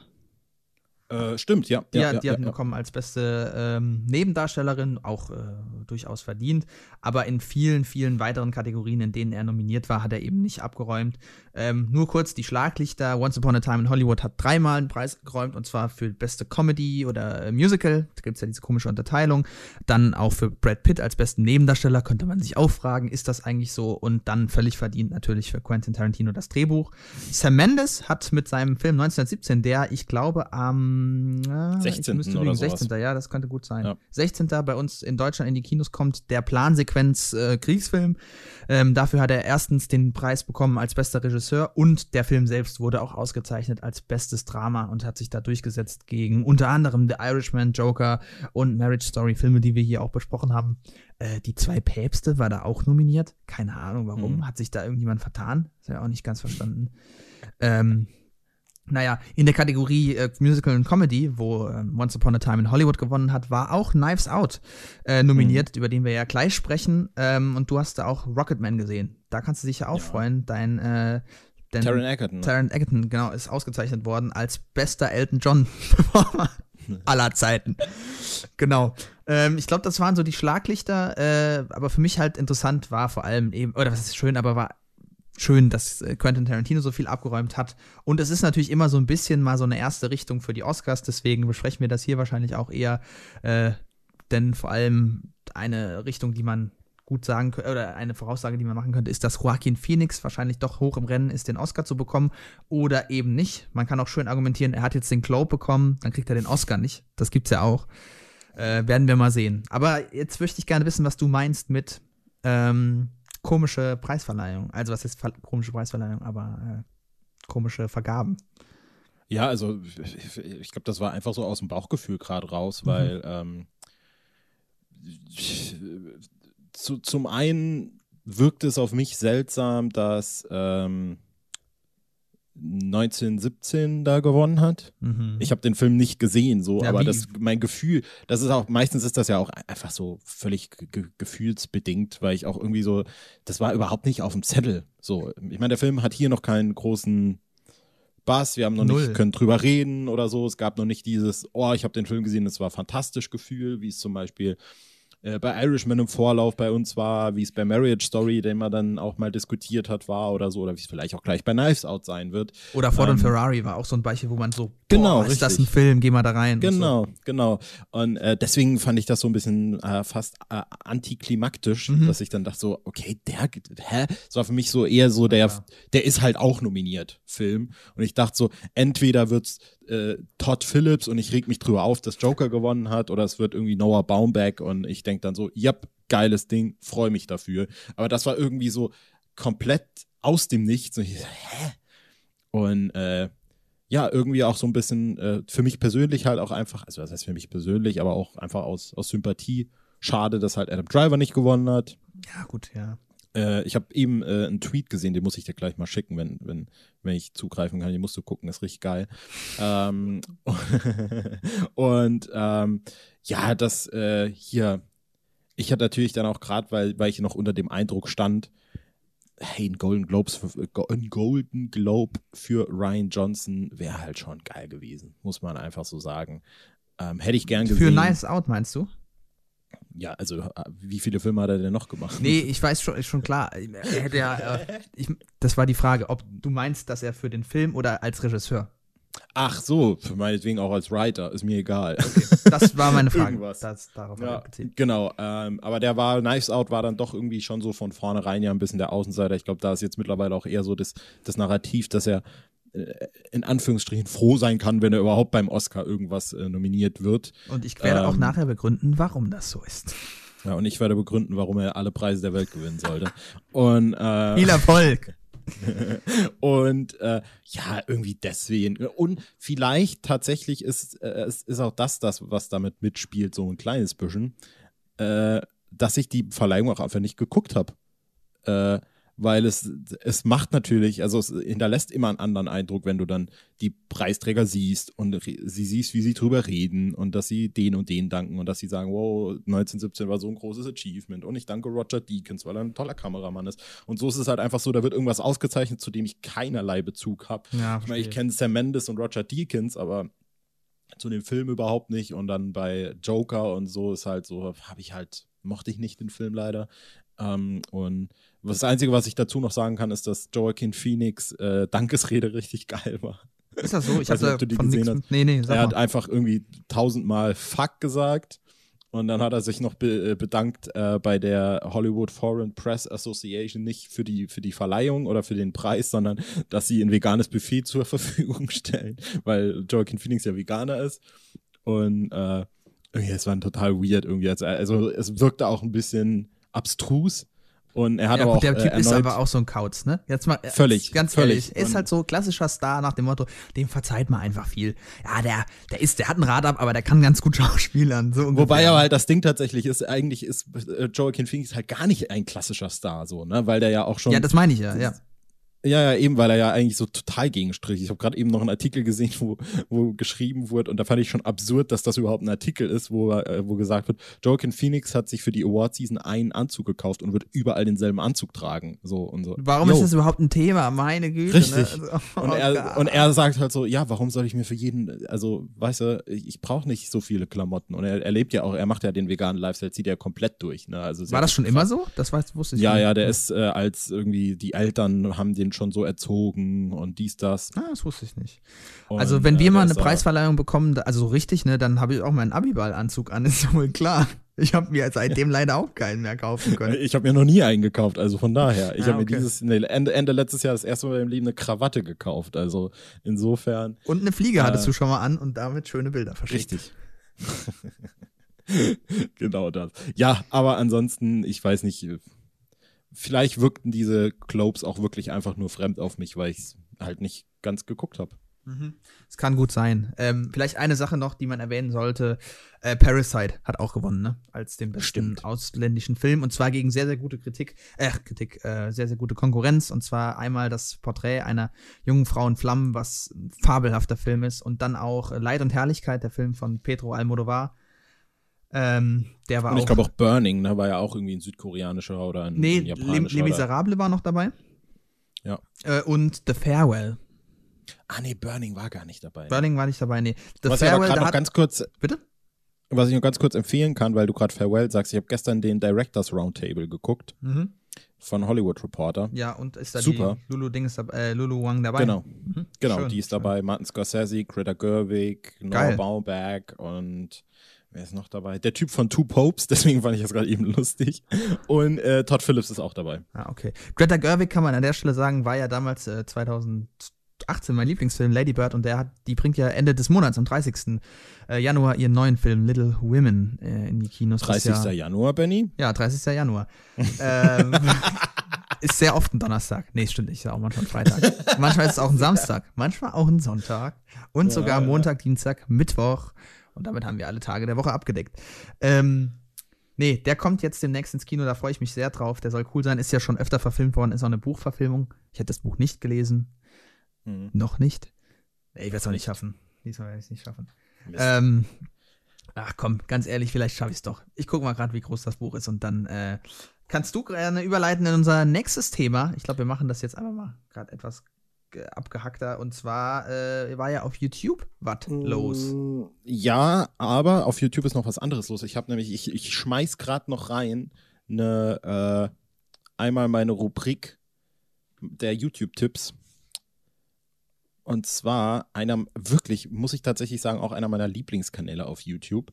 Und zwar heißt der Be Kind Rewind. Also, wie man es halt, also genau das. B- B-E Kind Rewind, also Rewind. ne? Das sagt also, mir was, das sagt mir was. und zwar ist das ein äh, YouTube-Kanal von einer Dame, ich weiß jetzt gerade nicht, wie sie heißt, leider Gottes. Nee, ich steht hier auch gerade nicht. Ähm, der sich der, nur dem Thema widmet, Oscar-Verleihungen zu, also ein Breakdown für Oscar-Verleihungen zu machen. Und zwar im Speziellen immer für äh, Best Supporting Actress oder Best Actress. Und da wird immer so gebreakdownt, wie die, äh, wie die Promophasen laufen, wie diese Filme gepusht werden oder nicht gepusht werden, warum vielleicht einige gewonnen haben oder einige nicht gewonnen haben, wieso das Rennen war, wie damals die Filmlandschaft aufgestellt war und was, was das für eine Aussage darüber hat, dass XY in diesem Jahr gewonnen hat. Und diese Videos sind so fucking geil. Ich liebe die wirklich extrem. Und ich gucke die auch teilweise, also zum Beispiel, was ist jetzt, ähm, äh, äh, äh, das berühmteste Video wahrscheinlich ist wo sie auch was über Harvey Weinstein gemacht hat und wie er quasi Gwyneth Paltrow dazu gebracht hat, einen Oscar zu kriegen, obwohl sie offensichtlich nicht die beste Performance des Jahres war. Ist ein sehr berühmtes Video, sogar 1,1 Millionen Klicks sehe ich gerade. Mhm. Dann wird ein Breakdown gemacht über die Best Actress Hot Take äh, 2019, warum wer gewinnen könnte. Und ansonsten ist es halt wirklich so, über die Jahre hinweg wird alles äh, gebreakdown. Zum Beispiel 2010, wie Sandra Bullock gewonnen hat, wie konnte das passieren, warum hat aber auch sowas hier 86. Warum hat Geraldine Page gewonnen und nicht Whoopi Goldberg? Warum hat äh, Nicole Kidman gewonnen und was hat das mit Selma Hayek und Harvey Weinstein zu tun? Und wirklich, diese Videos sind so interessant. Ich könnte die fressen, wirklich. Ich könnte die bei lebendigem Leib verschlingen. Äh, ist meine Empfehlung des Jahrhunderts. Be kind, rewind. Und ich sehe gerade, sie hat ein Video gemacht zu der, äh, deshalb bist du wahrscheinlich auch jetzt darauf. Äh, genau, richtig, genau deshalb. Sie hat ein Video gemacht, wo jede Version von diesem Film Little Women verglichen, verglichen wird. Ich habe geguckt, das war schon relativ lang, das Buch. Ich weiß nicht, ob ich das schaffe. Sie mit dem Mund natürlich wieder vollgenommen, aber dafür hört man uns ja. Ähm, behaupte ich jetzt einfach mal. Äh, genau. Ich gucke mal, ob ich das schaffe. Aber das äh, Video werde ich mir definitiv angucken. Auch hier The Judy äh, Companion. Also äh, geht ja hier um Judy Garland und das ist der Film, für den äh, Renée Zellweger den Globe jetzt gewonnen hat äh, als, als mhm. Biopic. Finde ich übrigens völlig uninteressant. Interessiert mich ja. nicht die Bohne. Da nee. lasse ich die Finger davon. So. Aber da kann ich auf jeden Fall, also diese, diese Videos empfehle ich extrem, wirklich, wirklich. Auch wenn es vielleicht so, so erscheinen mag, als würde die Themen wären nicht so interessant, aber es ist so ein Ding. Ich habe auch mit dem Harvey Weinstein-Video angefangen und dachte so, ach, finde ich interessant. Und dieses Video war dann so gut, dass ich mir halt auch andere Videos angeguckt habe, wo ich halt gedacht hätte, so, ja, interessiert mich jetzt, warum Sandra Bullock 2010 der Oscar gewonnen hat. Danach hat es mich tatsächlich interessiert, ja. Geil. Echt, echt cool, wenn man so ein bisschen so ein Insight hat und wenn Leute sich so Mühe, viel Mühe geben. Ich bin echt gespannt, da muss ich auch mal reingucken. Klingt gut, klingt sehr, sehr gut.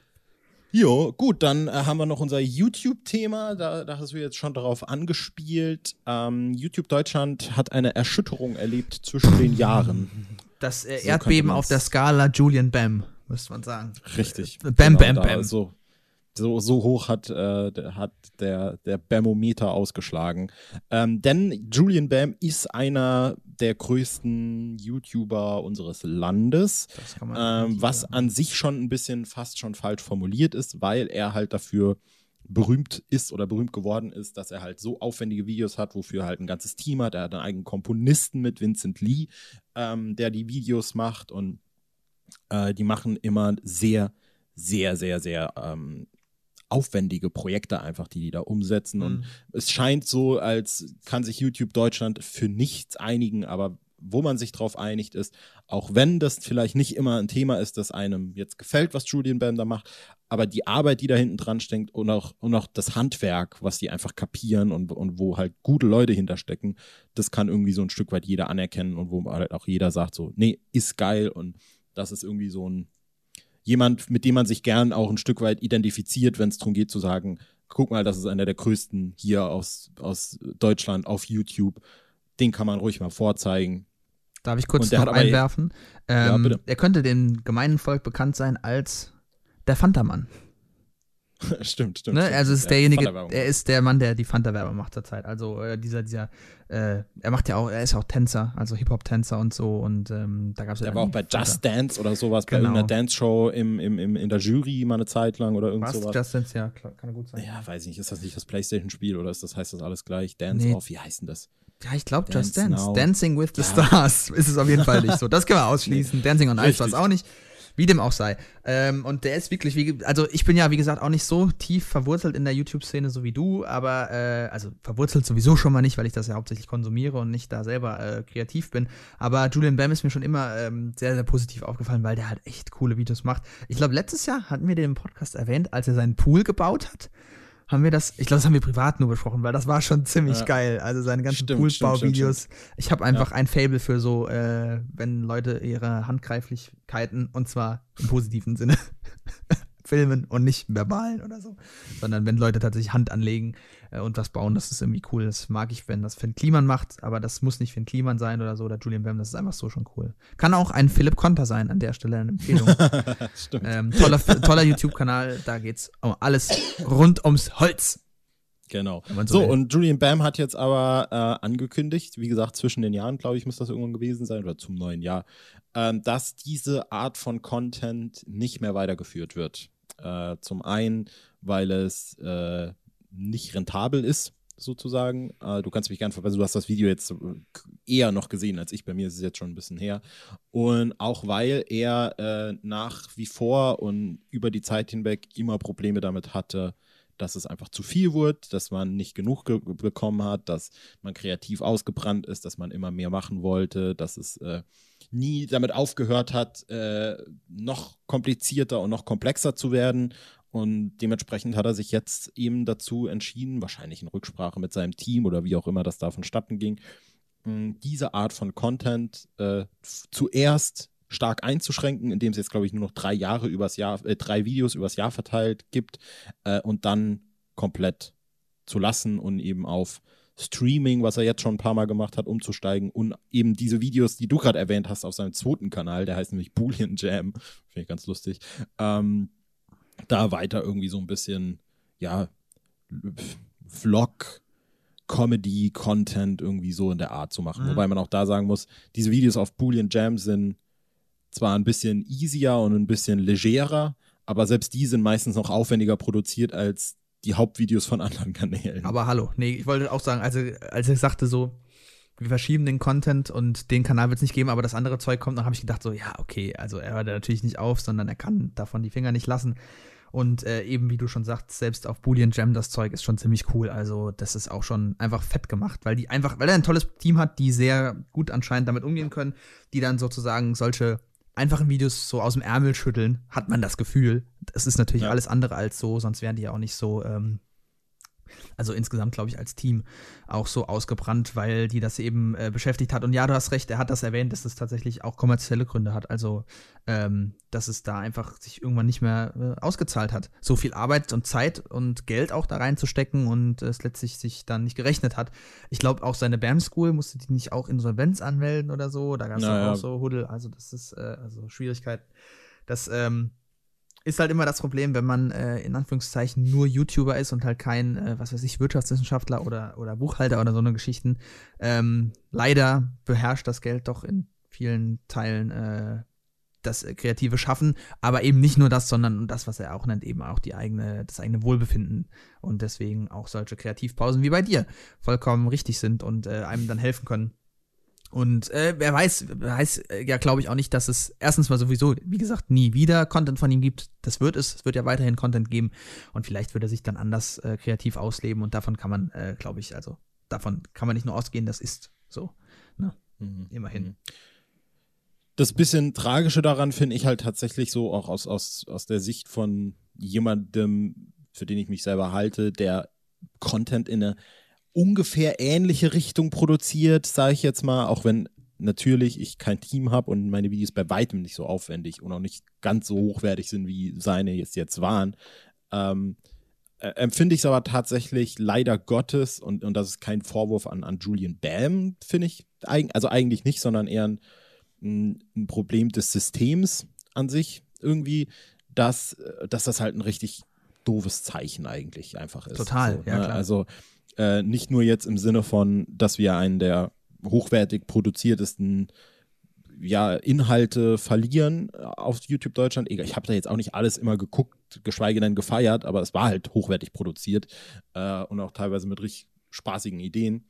Äh, aber halt auch, dass es ein Zeichen für die Szene einfach ist. Ne? Also, dass jetzt der, der größte YouTuber, der halt eben nicht das macht, was alle machen, sagt, okay, ich mache jetzt das, was alle machen. Mhm. Nämlich, äh, und das ist jetzt auch nur ein ganz, ganz vorläufiges Fazit. Äh, er macht Streams und guckt sich da Videos an und hat jetzt noch einen YouTube-Kanal aufgemacht, wo dann diese Reacts hochgeladen werden. Mhm. So. Und ich glaube, hat er es nicht sogar im Video gesagt, auch, dass äh, irgendwie, wenn Simon Unge auf sein Video reagiert äh, und das dann hochlädt, verdient Simon Unge mit der Reaktion auf sein, auf das Julian Bam Video mehr als Julian Bam mit seinem Video Das, äh, selbst verdient. Also die Formulierung kommt mir nicht bekannt vor, nee. Aber das, das muss ich mir mal vorstellen, wie krass das, Das, ist. ne? also, dieser unter ja, also ich glaube, dass das der Fakt ist, also dass das eine Tatsache ist, wie du das gerade beschrieben hast, aber nee, das wird in dem Video nicht erwähnt, aber das ist schon. Ich glaube, das hat dann vielleicht Simon Unge in seiner Reaction darauf gesagt, ne? Aber das musst du dir mal denn, ne? vorstellen, Ja. weil halt dieser Reaction-Content einfach, ich, ich, ich weiß es nicht, ich will nicht mit den Fachwörtern um mich schmeißen, aber dann irgendwie werbefreundlicher ist. Simon Unge hat dann einen besseren Tausender Kontaktpreis und kriegt dann mehr bezahlt. Ja, und es- Unterhaltungscontent es kostet ja geht auch dann in, einfach nicht so. ja, es kostet ja einfach in der Produktion quasi nichts. Ja. Gar nichts. Ne? Also Ja. was heißt gar nichts? Du brauchst halt dein Setup und so, deine Kamera, ein Mikrofon, fair enough, bumm. So. Ja. Und Ja, und äh, das ist dann so ein bisschen äh, leider Gottes echt der Fehler des Systems. Ne? Also das ist dann tatsächlich, und das ist das Traurige, da, das, woran das Ganze nicht nur, aber auch gescheitert ist, weil ich Glaube nämlich auch, ja. auch denke, dass halt, wenn da ein finanziell größeres Ding dahinter wäre, dann wäre es wahrscheinlich auch einfacher, vielleicht mal noch zwei Leute einzustellen, noch ein bisschen weniger sich die, den Stress zu nehmen und dann vielleicht auch als Julian Bam mal ein bisschen mehr Ruhe zu haben. So. Und äh, ich meine, das Krasse ist halt, dass jetzt Julian Bam wahrscheinlich 100 Stunden mehr Zeit hat am Tag und mit dem Content, den er macht, nur ein Drittel von der Zeit investieren muss, aber wahrscheinlich doppelt so viel Geld verdienen wird. Ähm, und das ist halt, äh, Mann, das ist schon richtig bitter. Das ist richtig, richtig bitter. Bitter, bitter, bitter, bitter. Das ist so richtig bitter. Hast du mitgekriegt, äh, ganz, ganz heiße Klatsch-News jetzt an der Stelle. Lena Meyer-Landrut und Mark Forster sind ein Paar. Äh, nee, das ist mir völlig neu. Ja, jetzt äh, hast du hier zuerst gehört. Äh, hier habt ihr es zuerst gehört. Die Nee, wahrscheinlich nicht. gewitzt Promi-News mit Marius Scholz. Bitter, bitter, bitter, bitter. Die News sind bitter. ja, die passen Gut. doch gar nicht zusammen. Die Lena ist doch, die macht doch anständige Musik. ja, Aber warte, der Mark Forster, der ist doch Pole. Der ist doch gar kein Deutscher. Wie kann denn unser deutsches Lena-Mädchen, wie kann die denn? Ah Gott. Naja. Wo ist der her? Der ist, seine Mutter ist, glaube ich, Polin, ne? Oder sowas. Ja. Ich habe äh, zu Mark Forster noch die, die einzige, das einzige Relevante, was ich zu Mark Forster zu sagen habe, ist, dass Julian in Berlin mal hier in, wie heißt denn der Laden? Äh, warte, ah, Five. Guys. Nee, Five, Five Guys, das ist auch dieser amerikanische Burgerladen, Das ist der Burgerladen, auch in ja. Berlin einmal. Genau. Und da war er im Five Guys und hat gesagt, Alter, ich glaube, Mark Forster sitzt hier. Aber er hat eine komplett andere Brille an und keinen Hut und man erkennt ihn nicht mehr. und es war wahrscheinlich dann tatsächlich Mark Forster. Ja, Glaubst du? das ist es. Ja, ich bin mir ziemlich sicher, ja.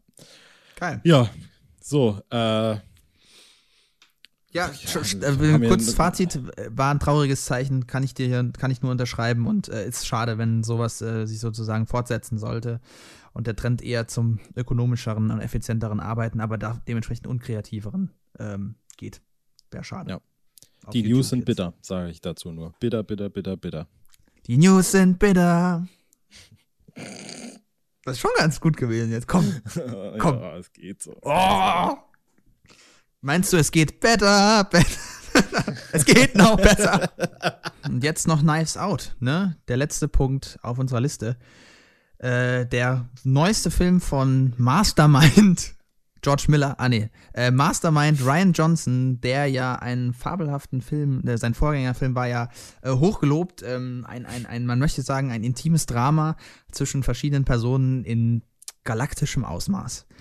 Nee, Spaß beiseite. Ryan Johnson hat den letzten Star Wars-Film, na, das stimmt nicht. Stimmt ja jetzt, stand jetzt gar nicht, sondern den vorletzten Star Wars-Film, also Episode 8, inszeniert, die letzten Moment, Jedi. das, äh, Episode 8 war doch der, der letzte Star Wars. Das war doch das Ende der Saga, guter oder? Witz, ha, ha, ha, dein Herz ist trotzdem gebrochen.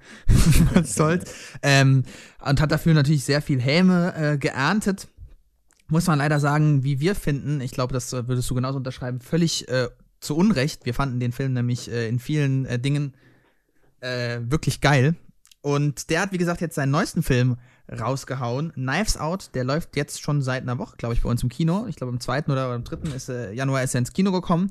Und es ist so ein klassischer Murder-Mystery-Film, also in dem es darum geht, halt, wie man kennt ja auch den Begriff Who Done It, wer war es, also wer hat wen umgebracht und wie kam es dazu und es gibt einen klassischen Ermittler und so weiter und so fort. Und das ist nicht, nicht ganz das erste Mal, dass sich Ryan Johnson auch an diesem ähm, ja, Genre, kann man sagen, äh, äh, versucht hat. Er hat ja auch schon mal in Brick so was ähnliches. Das ist mehr so ein Gangsterdrama zwar an der Highschool, übrigens auch sehr zu empfehlen, weil es so eine, so eine schöne Persiflage des ganzen Gangster-Genres auch ist. Also Brick jetzt in dem Fall mit Joseph Gordon-Levitt. Ähm, auch sehr zu empfehlen, dieser Film. Und Knives Out ist jetzt nochmal eine schlägt nochmal so ein bisschen in eine andere Kerbe, in ein anderes, wie gesagt, in dieses Mystery-Genre. Und hat äh, wie ich finde. Ich glaube, wir sollten einfach kurz ein kleines Fazit machen, damit wir nachher einen Spoiler-Teil anschieben können, weil es sich bei so einem mhm. Whodunit natürlich lohnt, äh, zu spoilern, wer es denn war oder eben nicht.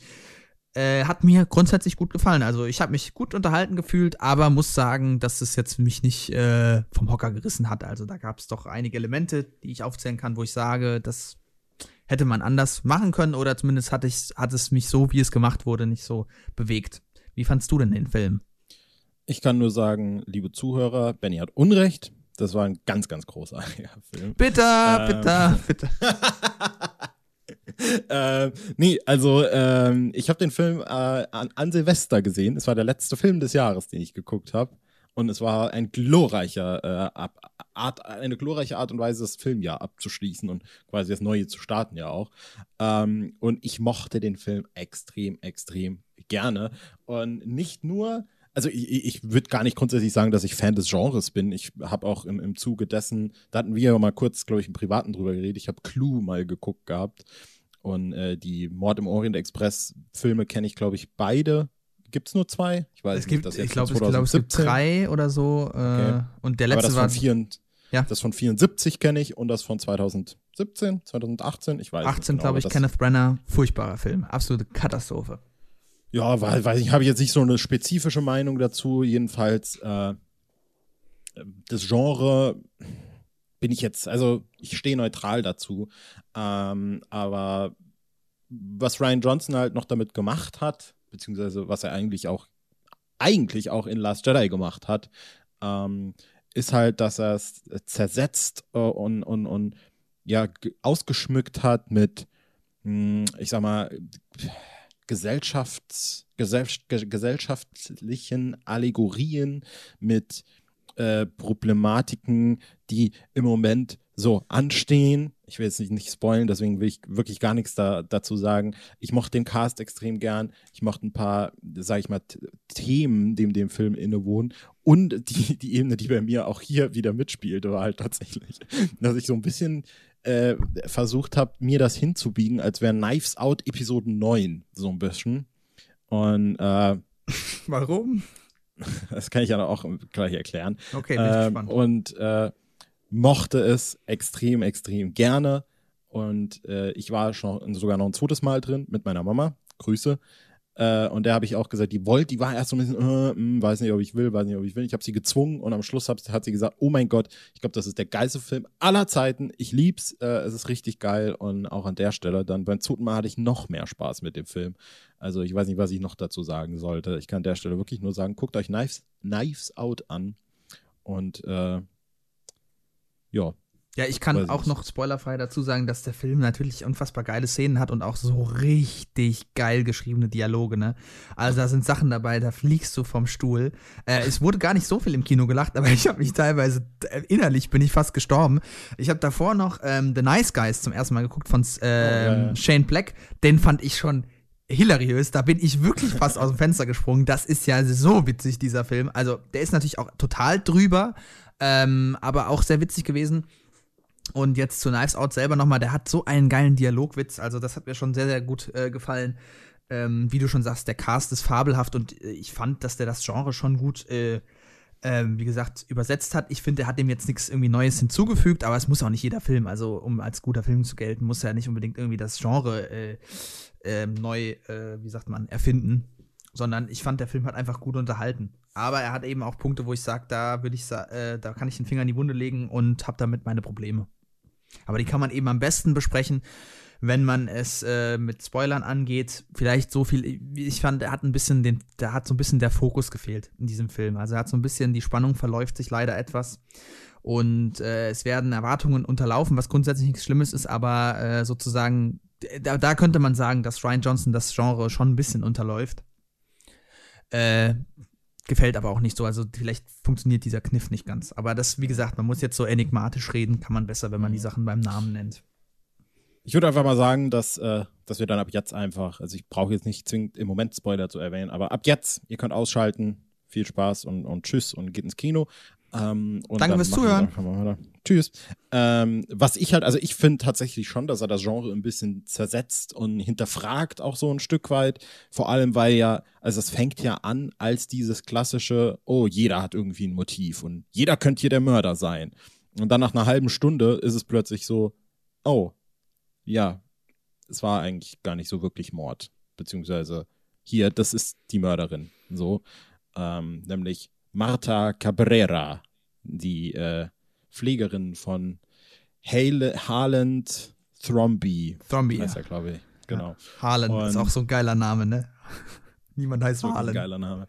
Und, ähm, und dann wird es quasi plötzlich zu so einem ganz anderen Film, wo es dann irgendwie darum geht, wie kann sie ihren, äh, ihren äh, Mord so ein bisschen vertuschen und, und was macht es mit ihr? Und äh, ich fand das richtig, richtig klug, dass der Film zum, quasi so am Anfang einfach diese ganzen Charaktere präsentiert und sagt so, hier, es könnte jeder davon sein. Und dann schmeißt der Anna de Armas Charakter, Marta Cabrera, dann da rein. Also sie war es und jetzt geht es eigentlich nur noch um diesen Charakter. Und das wird dann so so einem anderen Film. Am Schluss packt er dann voll gut wieder diese, diese Kurve um die Ecke und dann wird's wieder zu diesem klassischen Ding, wo dann Daniel Craig plötzlich anfängt und dann so, oh, ich habe das und das gesehen und ich habe dies und jenes gemacht und ich weiß, es hat für mich einfach sehr, sehr gut funktioniert.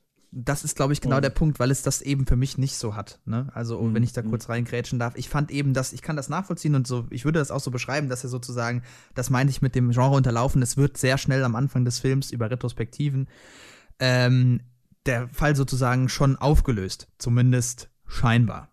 Und dann stellt sich am Schluss raus, dass er nicht ganz aufgelöst wurde. Und äh, dadurch hast du aber so als Zuschauer halt so eine gewisse Ernüchterung, die sich einfach einstellt, weil du halt mit dieser Erwartungshaltung auch daran gehst und auch die Erwartungshaltung hast, naja, ich will wissen, wer es war. Naja, wir wissen, wer es war. Na gut, es gibt noch dieses eine Mysterium. Und auf dem Papier sozusagen interessiert dich das, wenn du denkst, so schreibst so, ja, aber wir haben noch die anderen Pfade und das ist dann interessant, das weiterzulesen, aber es zu sehen hat mich einfach nicht so mitgenommen. Ich fand es dann nicht mehr so mhm. spannend. Ich fand das dann einfach, äh, also ich fand das schon noch unterhaltsam, sonst hätte ich, wäre ich wahrscheinlich aufgestanden, gegangen. Gut, hätte ich eh nicht gemacht, weil ich im Kino war, aber hätte man vielleicht bei Netflix oder so ausgemacht. Also es war schon noch es hat einen schon noch irgendwie am Haken gehabt, aber nicht mehr so ganz, dass man gedacht hat, so, oh, jetzt bin ich on the edge of my seat.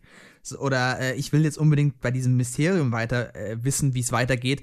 Und das hat sich dann so ein bisschen zu lange angefühlt und am Schluss kommt dann doch wieder die Auflösung und der Film sagt dann doch, nee, aber eigentlich wollen wir es doch auflösen. Eigentlich wollen wir doch sagen, dass es sich äh, anders verhalten hat, als es am Anfang gezeigt wurde. Mhm. Ähm, ja, das hat bei mir einfach nicht so gewirkt, muss ich sagen. Ich fand es trotzdem mhm. cool, aber es, wie gesagt, hatte irgendwie für mich Pacing-Probleme. Mhm, mhm. Ich denke, dass, äh, also auf der Ebene, ich kann das halt nachvollziehen, klar, aber ich glaube, das ist auch gar nicht grundsätzlich die krasse, die, die Ebene, auf der ich sagen würde, dass ich den Film halt großartig fand, ne? Sondern was ich halt, was ich auch gerade eben schon angesprochen habe, extrem mocht an dem Film, ist einfach, wie Ryan Johnson halt auch dieses, äh, ja, dieses, ein, ein Stück weit natürlich das, äh, ich wollte jetzt gerade sagen, den Reichsbürger, das ist ja was anderes. äh, diese, ja, diese Dekadenz zersetzt so ein bisschen, weil im Grunde geht es in dem Film halt darum, äh, was machen die Reichen alles, um ihren Reichtum zu erhalten, obwohl sie eigentlich reich genug sind. Äh, mm, ja, und es ist halt auch ein Film über Klassenkampf und ich finde halt genau das zieht er dann halt in den zweiten Akt rein. Und äh, alles, was quasi nach äh, der Mordauflösung passiert, definiert sich eben eigentlich nur noch über dieses, die müssen jetzt gucken, dass das alles, den, dass der Status quo erhalten bleibt und wie er, mhm. wie er mhm. sich dann damit auseinandersetzt und vor allem auch, dass er dann, dass er dann noch diese Einwanderungsthematik hat und dann die, dieses äh, Asylding und so. Ich habe das wirklich krass geliebt und ich fand, äh, das war eine eine natürlich ein bisschen eine polemische und auch humoristische, aber eine sehr, sehr pointierte Auseinandersetzung mit der Art und Weise halt, wie, wenn man oben sitzt, man eigentlich ja gar nicht nach unten gucken braucht. Äh, zum Beispiel, dass die Familie über den ganzen Film hinweg immer wieder sagt, so, also wir hätten ja gewollt, dass du bei der Beerdigung dabei bist. Also ich hätte ja gewollt, aber die anderen waren ja dagegen. Oder mein Lieblings-Running Gag war, du bist doch aus Uruguay. Du kommst doch aus Brasilien. Du kommst doch aus Göttlich. Ecuador. Ja, ja. Und es ist halt genau dieses, äh, also es ist ein, es ist für, für mich natürlich auch ein Stück weit ein Film seiner Zeit und halt auch ein, ein Film, der in der in der Trump-Ära entstanden ist. So muss man es halt auch einfach sagen.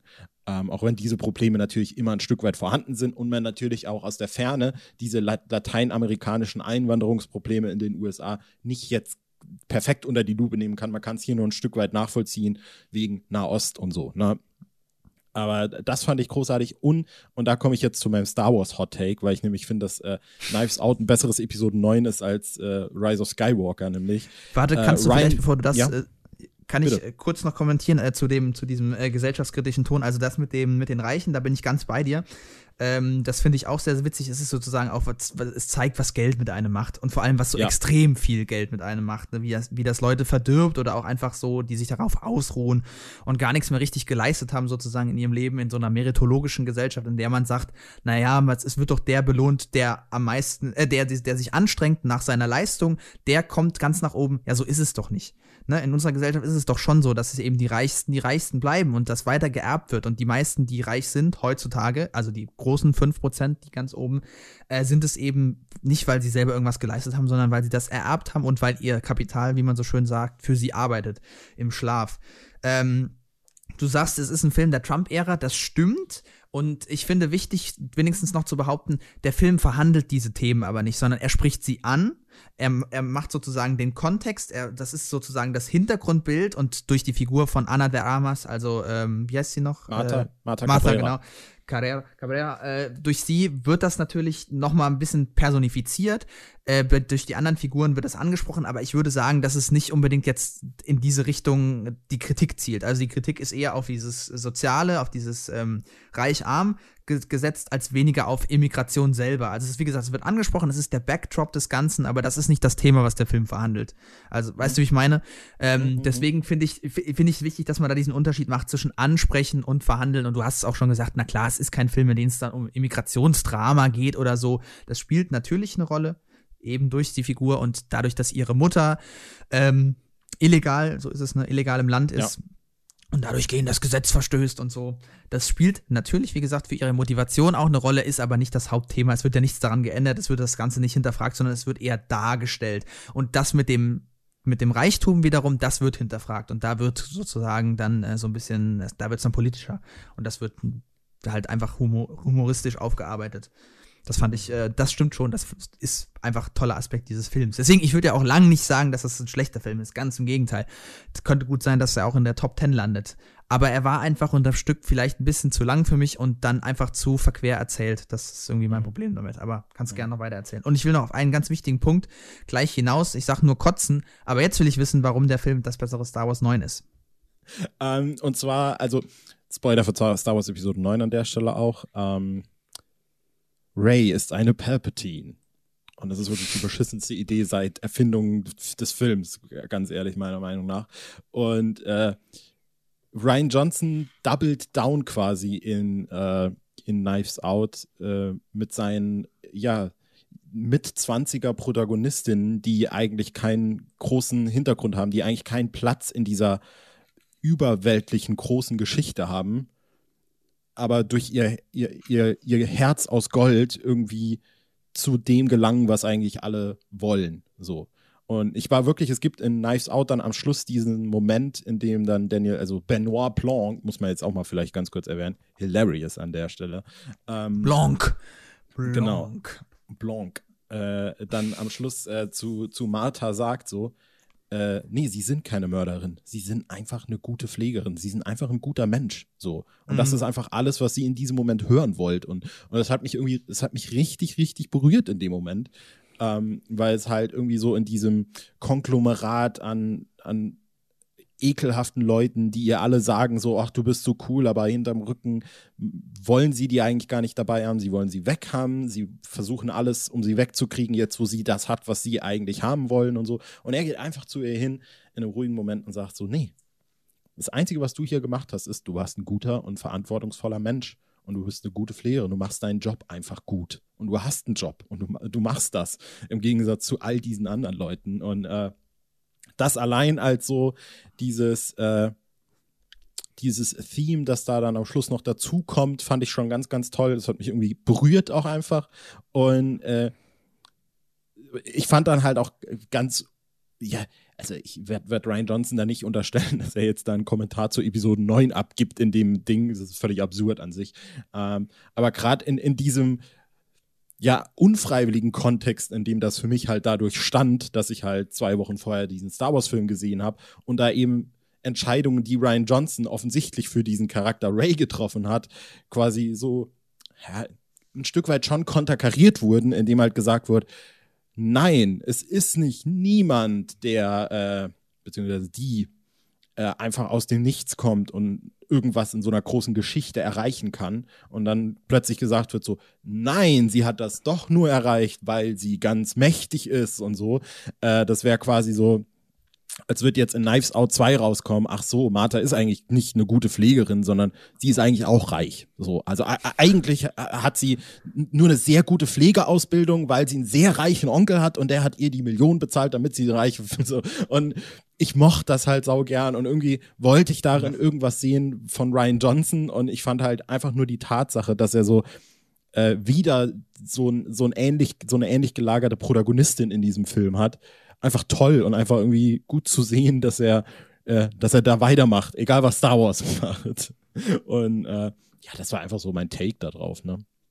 Ja, ich finde ich find das auf jeden Fall äh, ein schöner Aspekt, dass er sozusagen das auch so ganz dezidiert macht, dass sie, dass sie eigentlich eine gute Person ist und so klassische Klischees auch durchspielt. Also so Kick the Dog mäßig, ne? Die hat, sie versteht sich natürlich gut mit den Hunden und die bösen Figuren verstehen sich nicht mit ja, den Hunden. Ja, ja, ist ja ein altes, äh, ein alter Trick sozusagen.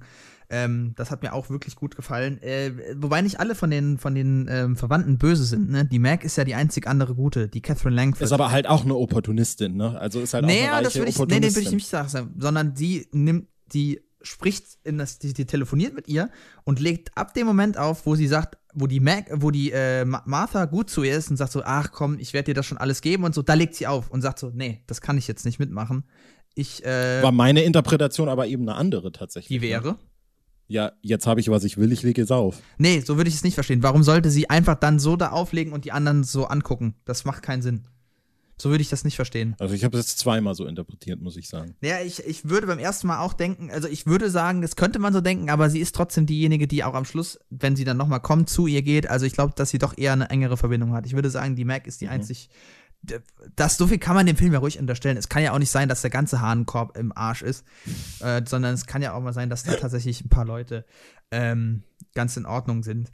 Äh, fand, hast du eigentlich den Twist kommen? Also, was heißt Twist kommen sehen? Also, ich muss dir ganz ehrlich gestehen, vielleicht ist es auch einfach, weil man da ein bisschen mehr gewöhnt ist von Filmen. Es war mir von Anfang an klar, dass sie ihn nicht mit dem Morphium umgebracht hat, sondern dass die Ampullen vertauscht waren.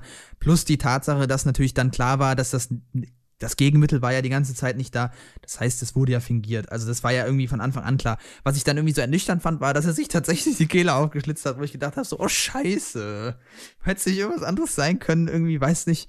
Ähm, das fand ich irgendwie so, weiß nicht, fand ich einfach ernüchternd. Hat mich nicht so, es war kein äh, mindblowing äh, Reveal oder so.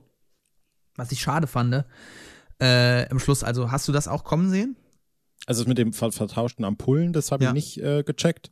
Aber war halt natürlich schon über den Film hinweg klar, vor allem dann über den zweiten Akt, der sich ja gar nicht mehr damit beschäftigt, dass das, ich, wie hieß es, La Lanaxol, Lanexol oder was es auch immer Ranaxol, war. irgendwas mit äh, R, glaube ich. Irgendwie sowas, ja. äh, dass das äh, weg ist, dass das, also, das ist ja nicht einfach weg, so. Ne? Ja, eben.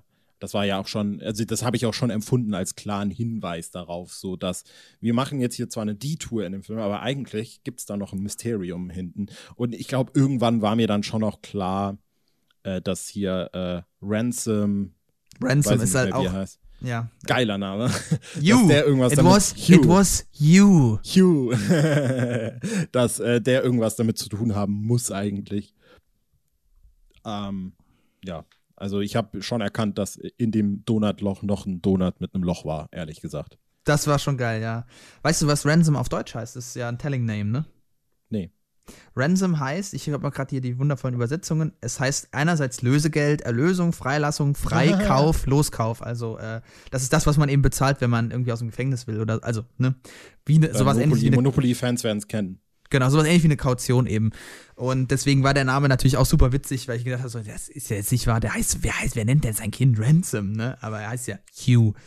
Ähm, fand ich auch sehr witzig. Auch dann, dass halt, äh, das funktioniert eben eher im Englischen als im Deutschen. Im Deutschen fast noch ist es noch okay, weil dann die eine, die Haushälterin natürlich sagt, it was Hugh, ne? Und dann könnte man im Englischen natürlich verstehen, you sowie das Personalpronomen, das zweite Person Singular Personalpronomen, you, du, Y-O-U oder eben der Name Hugh, der natürlich eigentlich anders ausgesprochen wird, aber weil sie schon so eine komische Stimme hat, kurz vorm Verrecken, die arme Frau, Aber äh, hat man äh, sich nicht so richtig verstanden, genau. hast du es äh, auf Deutsch gesehen? Nee, ja, also, ja, ja, nicht auf Englisch, sondern auf Deutsch, ja. Ja, weil äh, ich habe nämlich beim zweiten Mal drauf geachtet. Äh, in der eigentlichen Szene sagt sie nämlich, du warst es. Und im Flashback sagt sie, Hugh war es. Also Ah. im, im Deutschen wird es quasi wirklich so gespielt mit, äh, also da ist, glaube ich, eher wirklich die, der Gedanke hinten dran ist einfach mit äh, selektiver Wahrnehmung. Dass sie vielleicht so solche Schuldgefühle hat, dass die einfach nur hört, du warst es. Ja, Und okay. im Flashback war Hugh war es. Ja, aber was, wie soll man es anders machen? Ja, na klar. Aber äh, trotzdem ganz nette Lösung, die auch irgendwie ganz gut passt, um es, also die sich sozusagen in das Narrativ und in die Figur irgendwie einpasst. Also ist ganz cool. Passt trotzdem ganz gut. Da wieder ein großes Lob einfach an unsere Synchronisationsarbeit, die einfach fabelhaft ist. Also meistens, wenn es nicht gerade für Netflix ist, wo die Leute nur zwei Wochen zum Synchronisieren Zeit haben oder eine Woche oder was. Ähm, merkt man ja immer mehr. Ja. Kotzen. Ähm, bitte? Kotzen. Ja, genau, wollte ich gerade sagen. sagen. Was sagst du dazu? Wie findest du das? Fand ich lustig. Fand ich ganz ehrlich lustig. Ist, äh, ich bin mittlerweile auch an so einem Punkt. Vielleicht äh, solltest du kurz erklären, worum, was es, worum es sich handelt. Ja, ich meine, wenn die Leute das jetzt gesehen haben. Also Ja, das Ding ist, schon. dass äh, ähm, Ja, Martha eine Krankheit hat, dass sie nicht lügen kann, äh, ohne danach direkt zu erbrechen. Mhm. Äh, und ich habe einen, einen Audiokommentar von Ryan Johnson zum Film gehört, wo er gesagt hat, er hat keine Ahnung, ob es diese Krankheit wirklich gibt. Er hat es einfach erfunden, weil er es lustig fand. Und äh, ich weiß nicht, es ist irgendwie auch so ein, so ein, ja, so ein gefühlt so ein Staple als guter Filmfan darfst du Furz- und Kotzhumor nicht gut finden. Und äh, irgendwann ist man dann auch so ein bisschen drüber hinweg, muss ich, also zumindest war das so meine Erfahrung.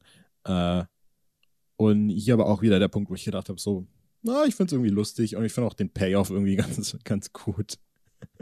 und äh, ja, was, warum, gibt es irgendwas Besonderes? Warum wolltest du noch drüber reden? Nee, weil es halt so, ja, einfach so bemerkenswert ist, dieses kleine Detail. Und man sich fragen könnte, was er damit eigentlich wollte, beziehungsweise nicht, was er damit wollte, sondern was das für eine Relevanz hat für diesen Film. Und äh, ich habe auch irgendwie gedacht, es hat mich nicht gestört. Es ist mir auch nicht, ich fand es auch nicht nur witzig, so. Teilweise fand ich auch gedacht, so, ach, die Arme, Alter, was für eine Scheiße, stell dir mal vor. Du äh, ka- kannst äh, nie die, die äh, Unwahrheit sagen. Also gut, nicht, dass ich jetzt ständig lügen wollte oder so, aber was ist das für ein scheiß Zustand? Niemand mag brechen. Und ähm, deswegen habe ich mich halt auch gefragt, so was das für eine Implikation hat. Also warum wird das, also warum sozusagen Benoit Leblanc das nicht noch eiskalt ka- äh, mehr ausnutzt, so, ne, könnte man sich auch Benoit Blanc übrigens nur, du hast Le Blanc gesagt gerade. warum- Wie heißt denn Leblanc? Den gibt's auch Nee. irgendwo. Ach so. Wo gibt's Weiß ich denn Le. Leblanc? Gibt's auch irgendwo. Ah, äh, Muss ich, muss ich nochmal nachgucken. Ja, warum Äh, er das nicht weiter ausnutzt. Benoit Blanc auf jeden Fall, der das nicht weiter ausnutzt, genau, oder die Polizei zumindest, sagen wir mal, ihm können wir unterstellen, dass er doch irgendwie eine positive Verbindung zu Martha hat, aber die Polizei könnte das doch irgendwie mehr ausschlachten, was ich irgendwie ein bisschen schade fand, weil das halt so, es ist so offensichtlich, also wenn man es dann stringent versucht weiter zu erzählen, dann könnte man ja sagen, naja gut, stell ihr halt alle Fragen und sie ist letztlich diejenige, die da dran ist und selbst wenn der gute äh, Harlan ihr vorher gesagt hat, du musst dann die Geschichte nur in Wahrheiten erzählen, aber du machst es halt so, dass du nicht die Unwahrheit erzählst, sondern nicht alles. Selbst da hätte man drauf kommen können. Deswegen fand ich das irgendwie teilweise ein bisschen zu einfach, aber dann halt auch ganz nett. Also es ist halt irgendwie ein ganz cooles Feature. Und was Mhm. natürlich auch klar war, war, dass sie dann am Schluss ihn noch ankotzen muss. Also äh, unseren guten Captain America. Äh, das war natürlich auch ganz nett. War, war schon schön. War aber irgendwie auch nicht jetzt so, dass ich sage, das war irgendwie kathetisch, dass ich gedacht habe, äh, katharsisch. Kathartisch, kathesisch. Kat kathetisch. Katheter, Kathetisch. oh Gott. Ja. Völlig falsches Wortfeld. Ah, Obwohl, obwohl wir da mit Kotzen und Pinkeln bei Pathologie und so, auseinander ja, ist. genau. Naja, Medizin. Das ist ein anderes Thema für einen anderen Podcast, wie man immer so schön sagt.